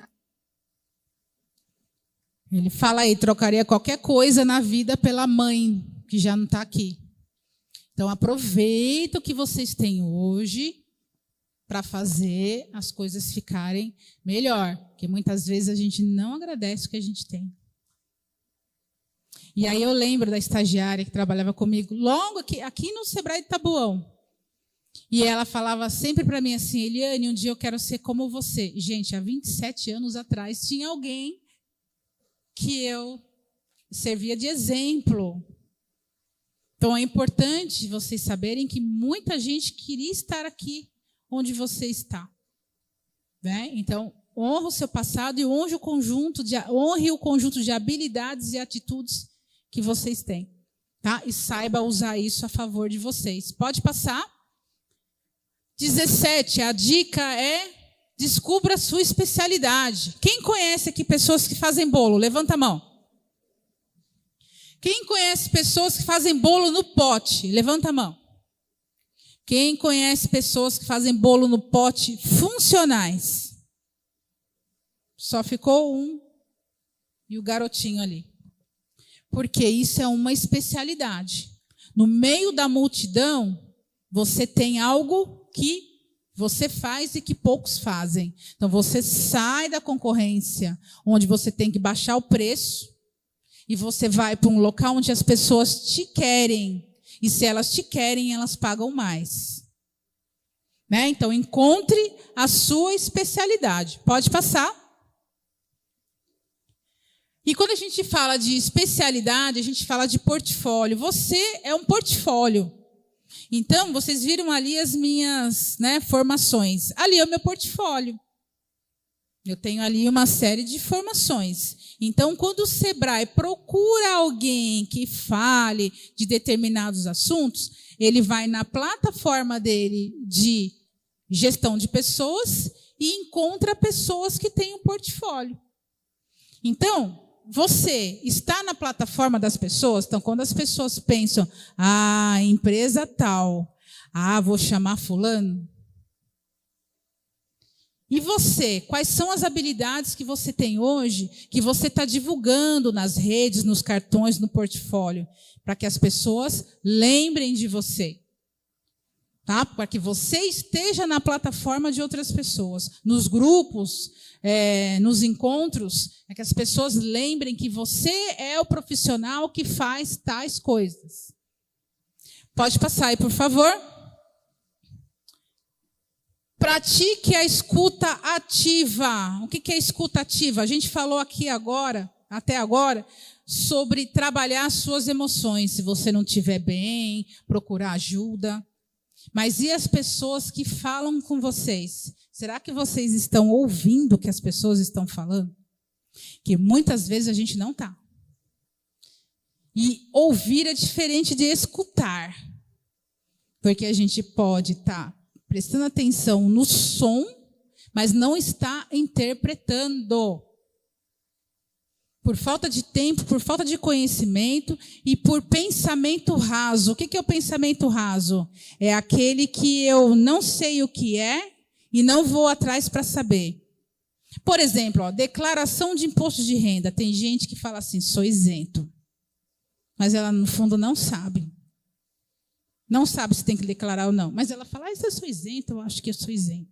E esse é o conhecimento raso. É aquele que a pessoa fala, ah, eu não quero me aprofundar.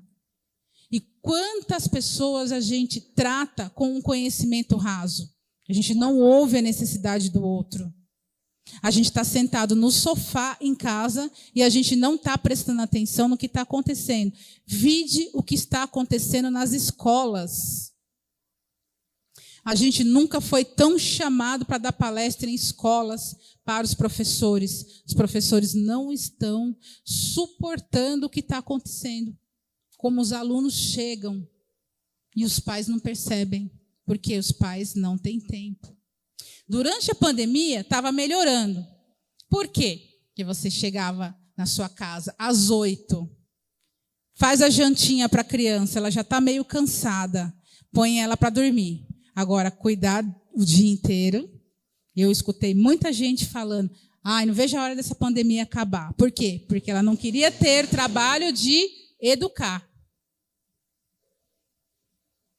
E aí você não percebe pequenos probleminhas que estão acontecendo, porque a gente não ouve o que está acontecendo.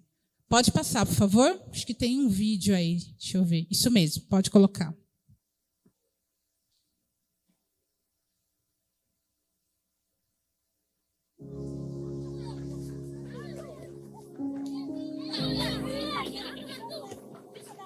Mago chama? Satu.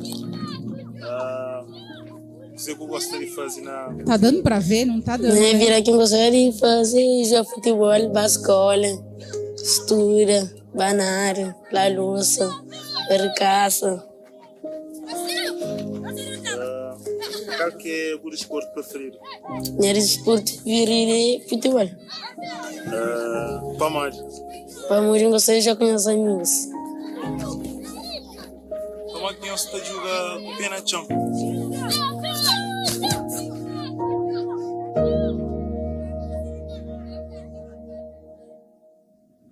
É a?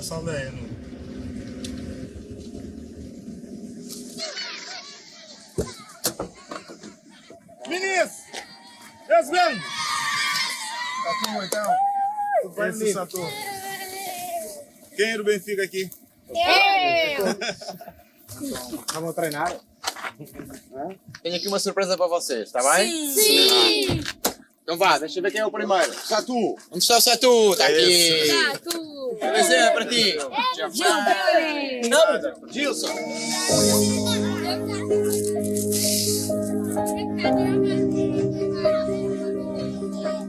Adeus!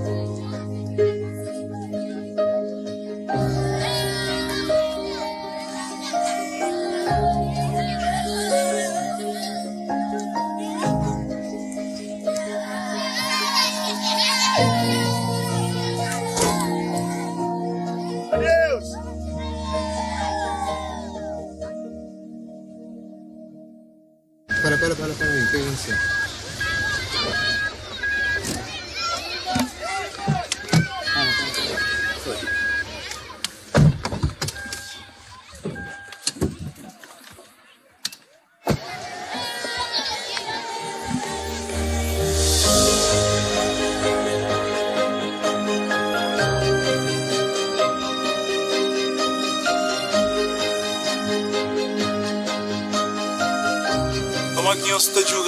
jogando com o pé na chão? Ah, no lugar eu jogo pé na chão. Não jogo um pé de sapato.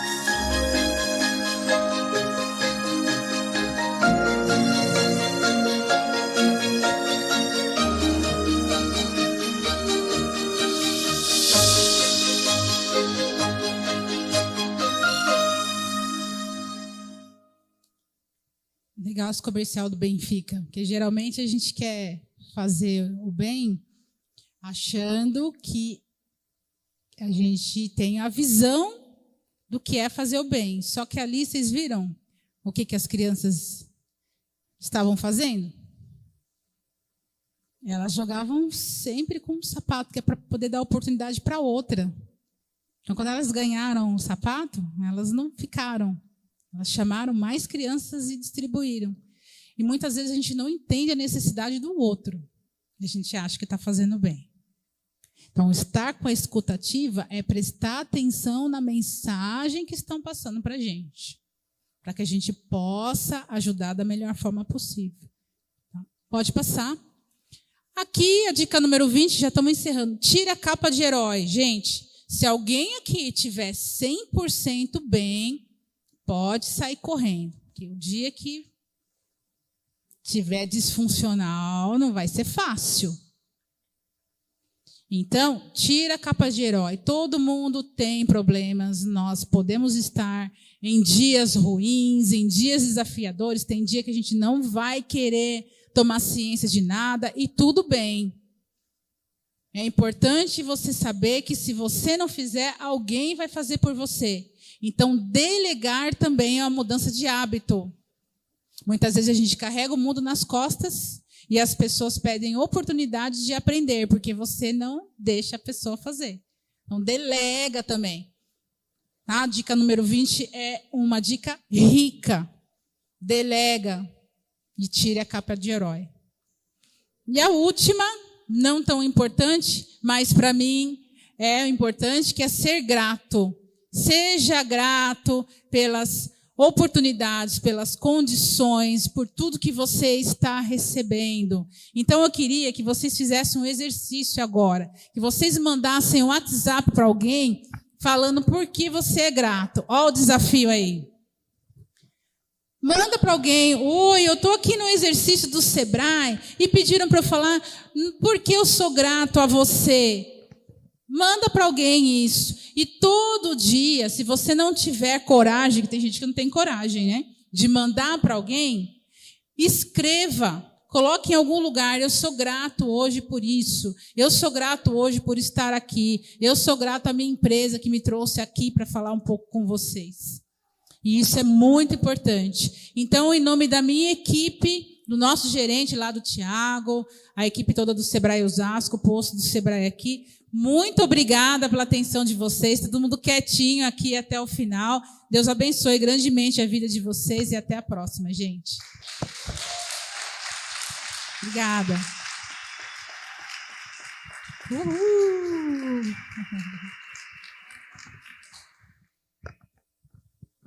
Eliane, glória a Deus. Obrigado, Obrigada, viu? eu que agradeço. A gente vai orar por você. Amém, queridos? E eu tenho certeza que foi muito edificante aquilo que nós recebemos aqui. E além do propósito de poder dar ferramentas para vocês, de preparar vocês para viverem um ano maravilhoso. Eu creio que aquilo que a palavra do Senhor Jesus fala, aquele que crer, é, aquele que entregar a sua vida para Cristo vai receber a salvação.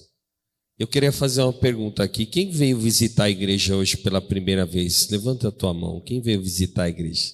Amém. Sejam bem-vindos. Amém. A casa de vocês.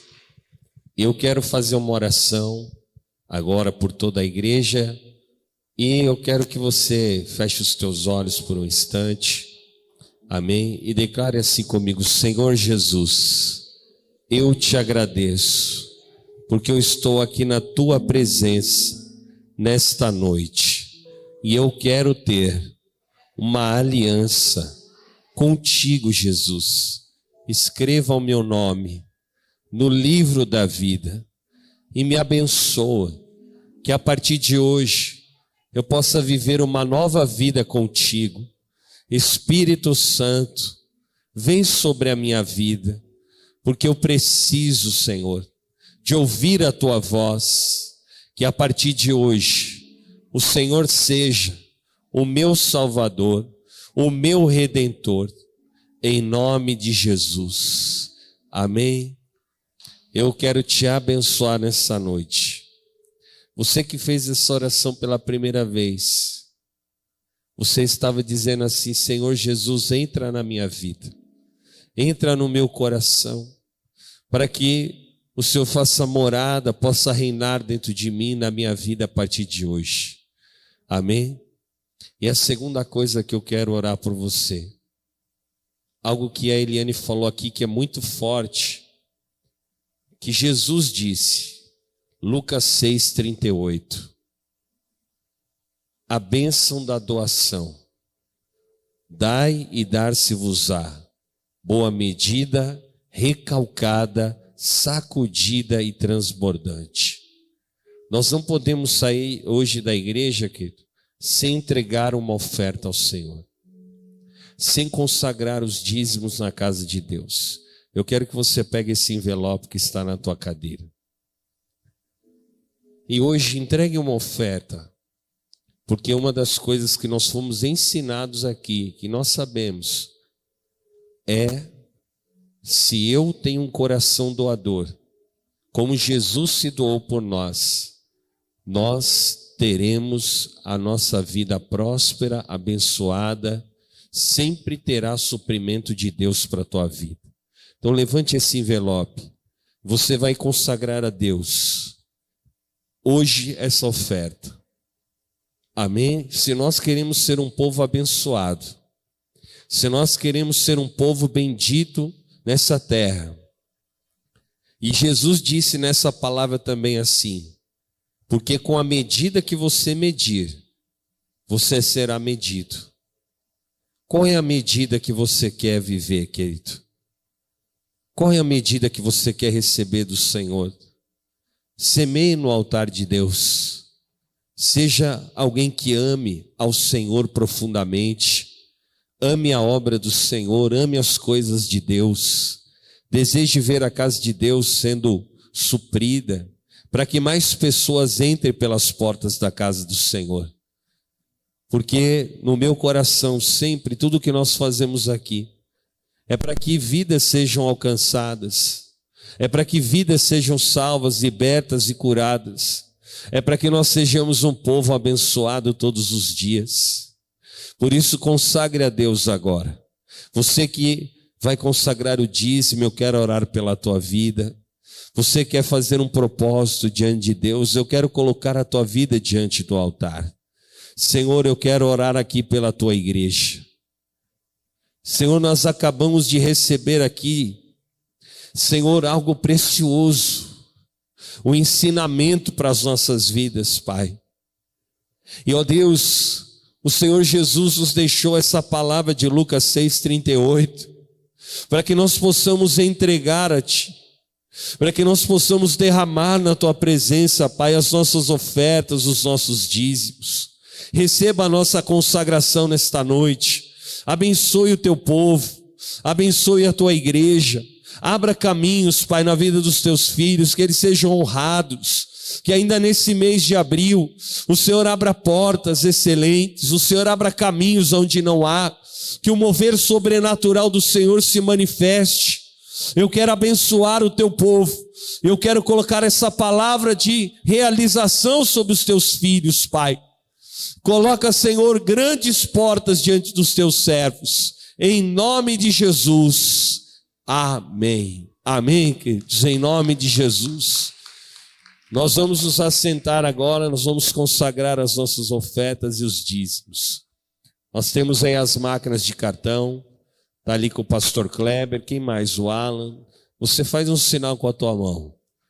E você viva aquilo que a palavra de Deus fala. Quando vieres à casa do Senhor, não venha de mãos vazias, mas deixe uma oferta na casa do Senhor. Deixe uma oferta no altar de Deus. Amém? Nós vamos louvar o Senhor e depois nós vamos encerrar, nós vamos orar pela Eliane e pelo marido dela, o Guma, que está aqui também, veio prestigiar. E né, é um servo de Deus aí também, né? frequenta a igreja, uma grande bênção. Glória a Deus. Vamos louvar o Senhor com, com alegria.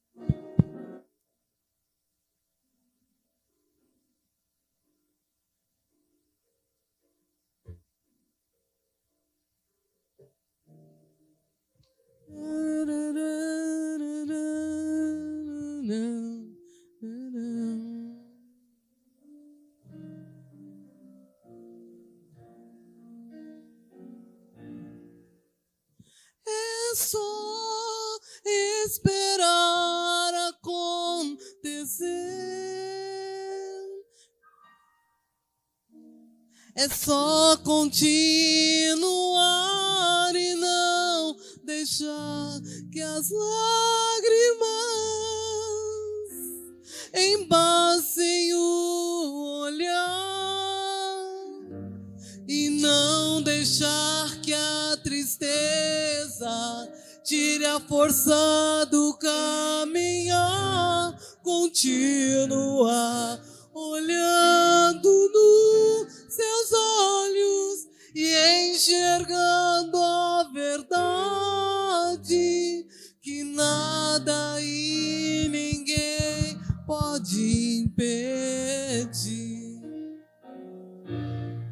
Sabe canta. É só esperar acontecer.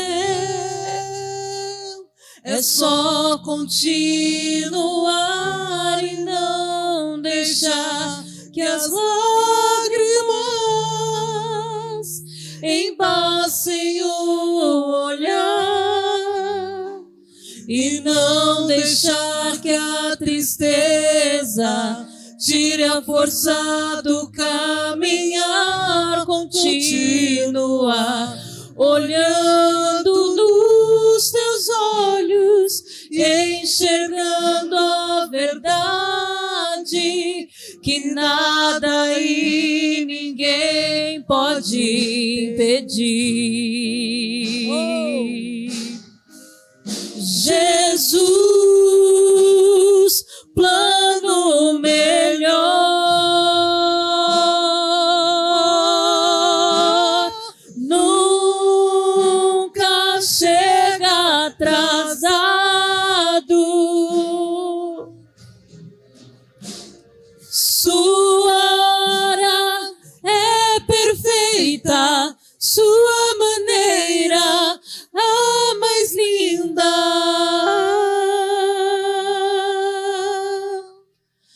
Seja feita a sua vontade, eu só quero a tua vontade, assim na terra como no céu.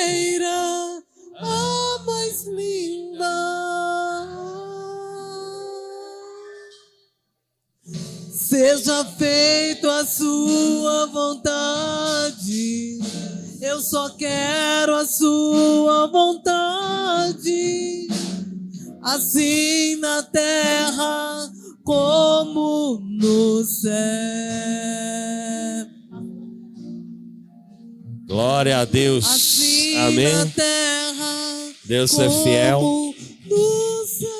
Eliane, vem cá. Nós queremos agradecer.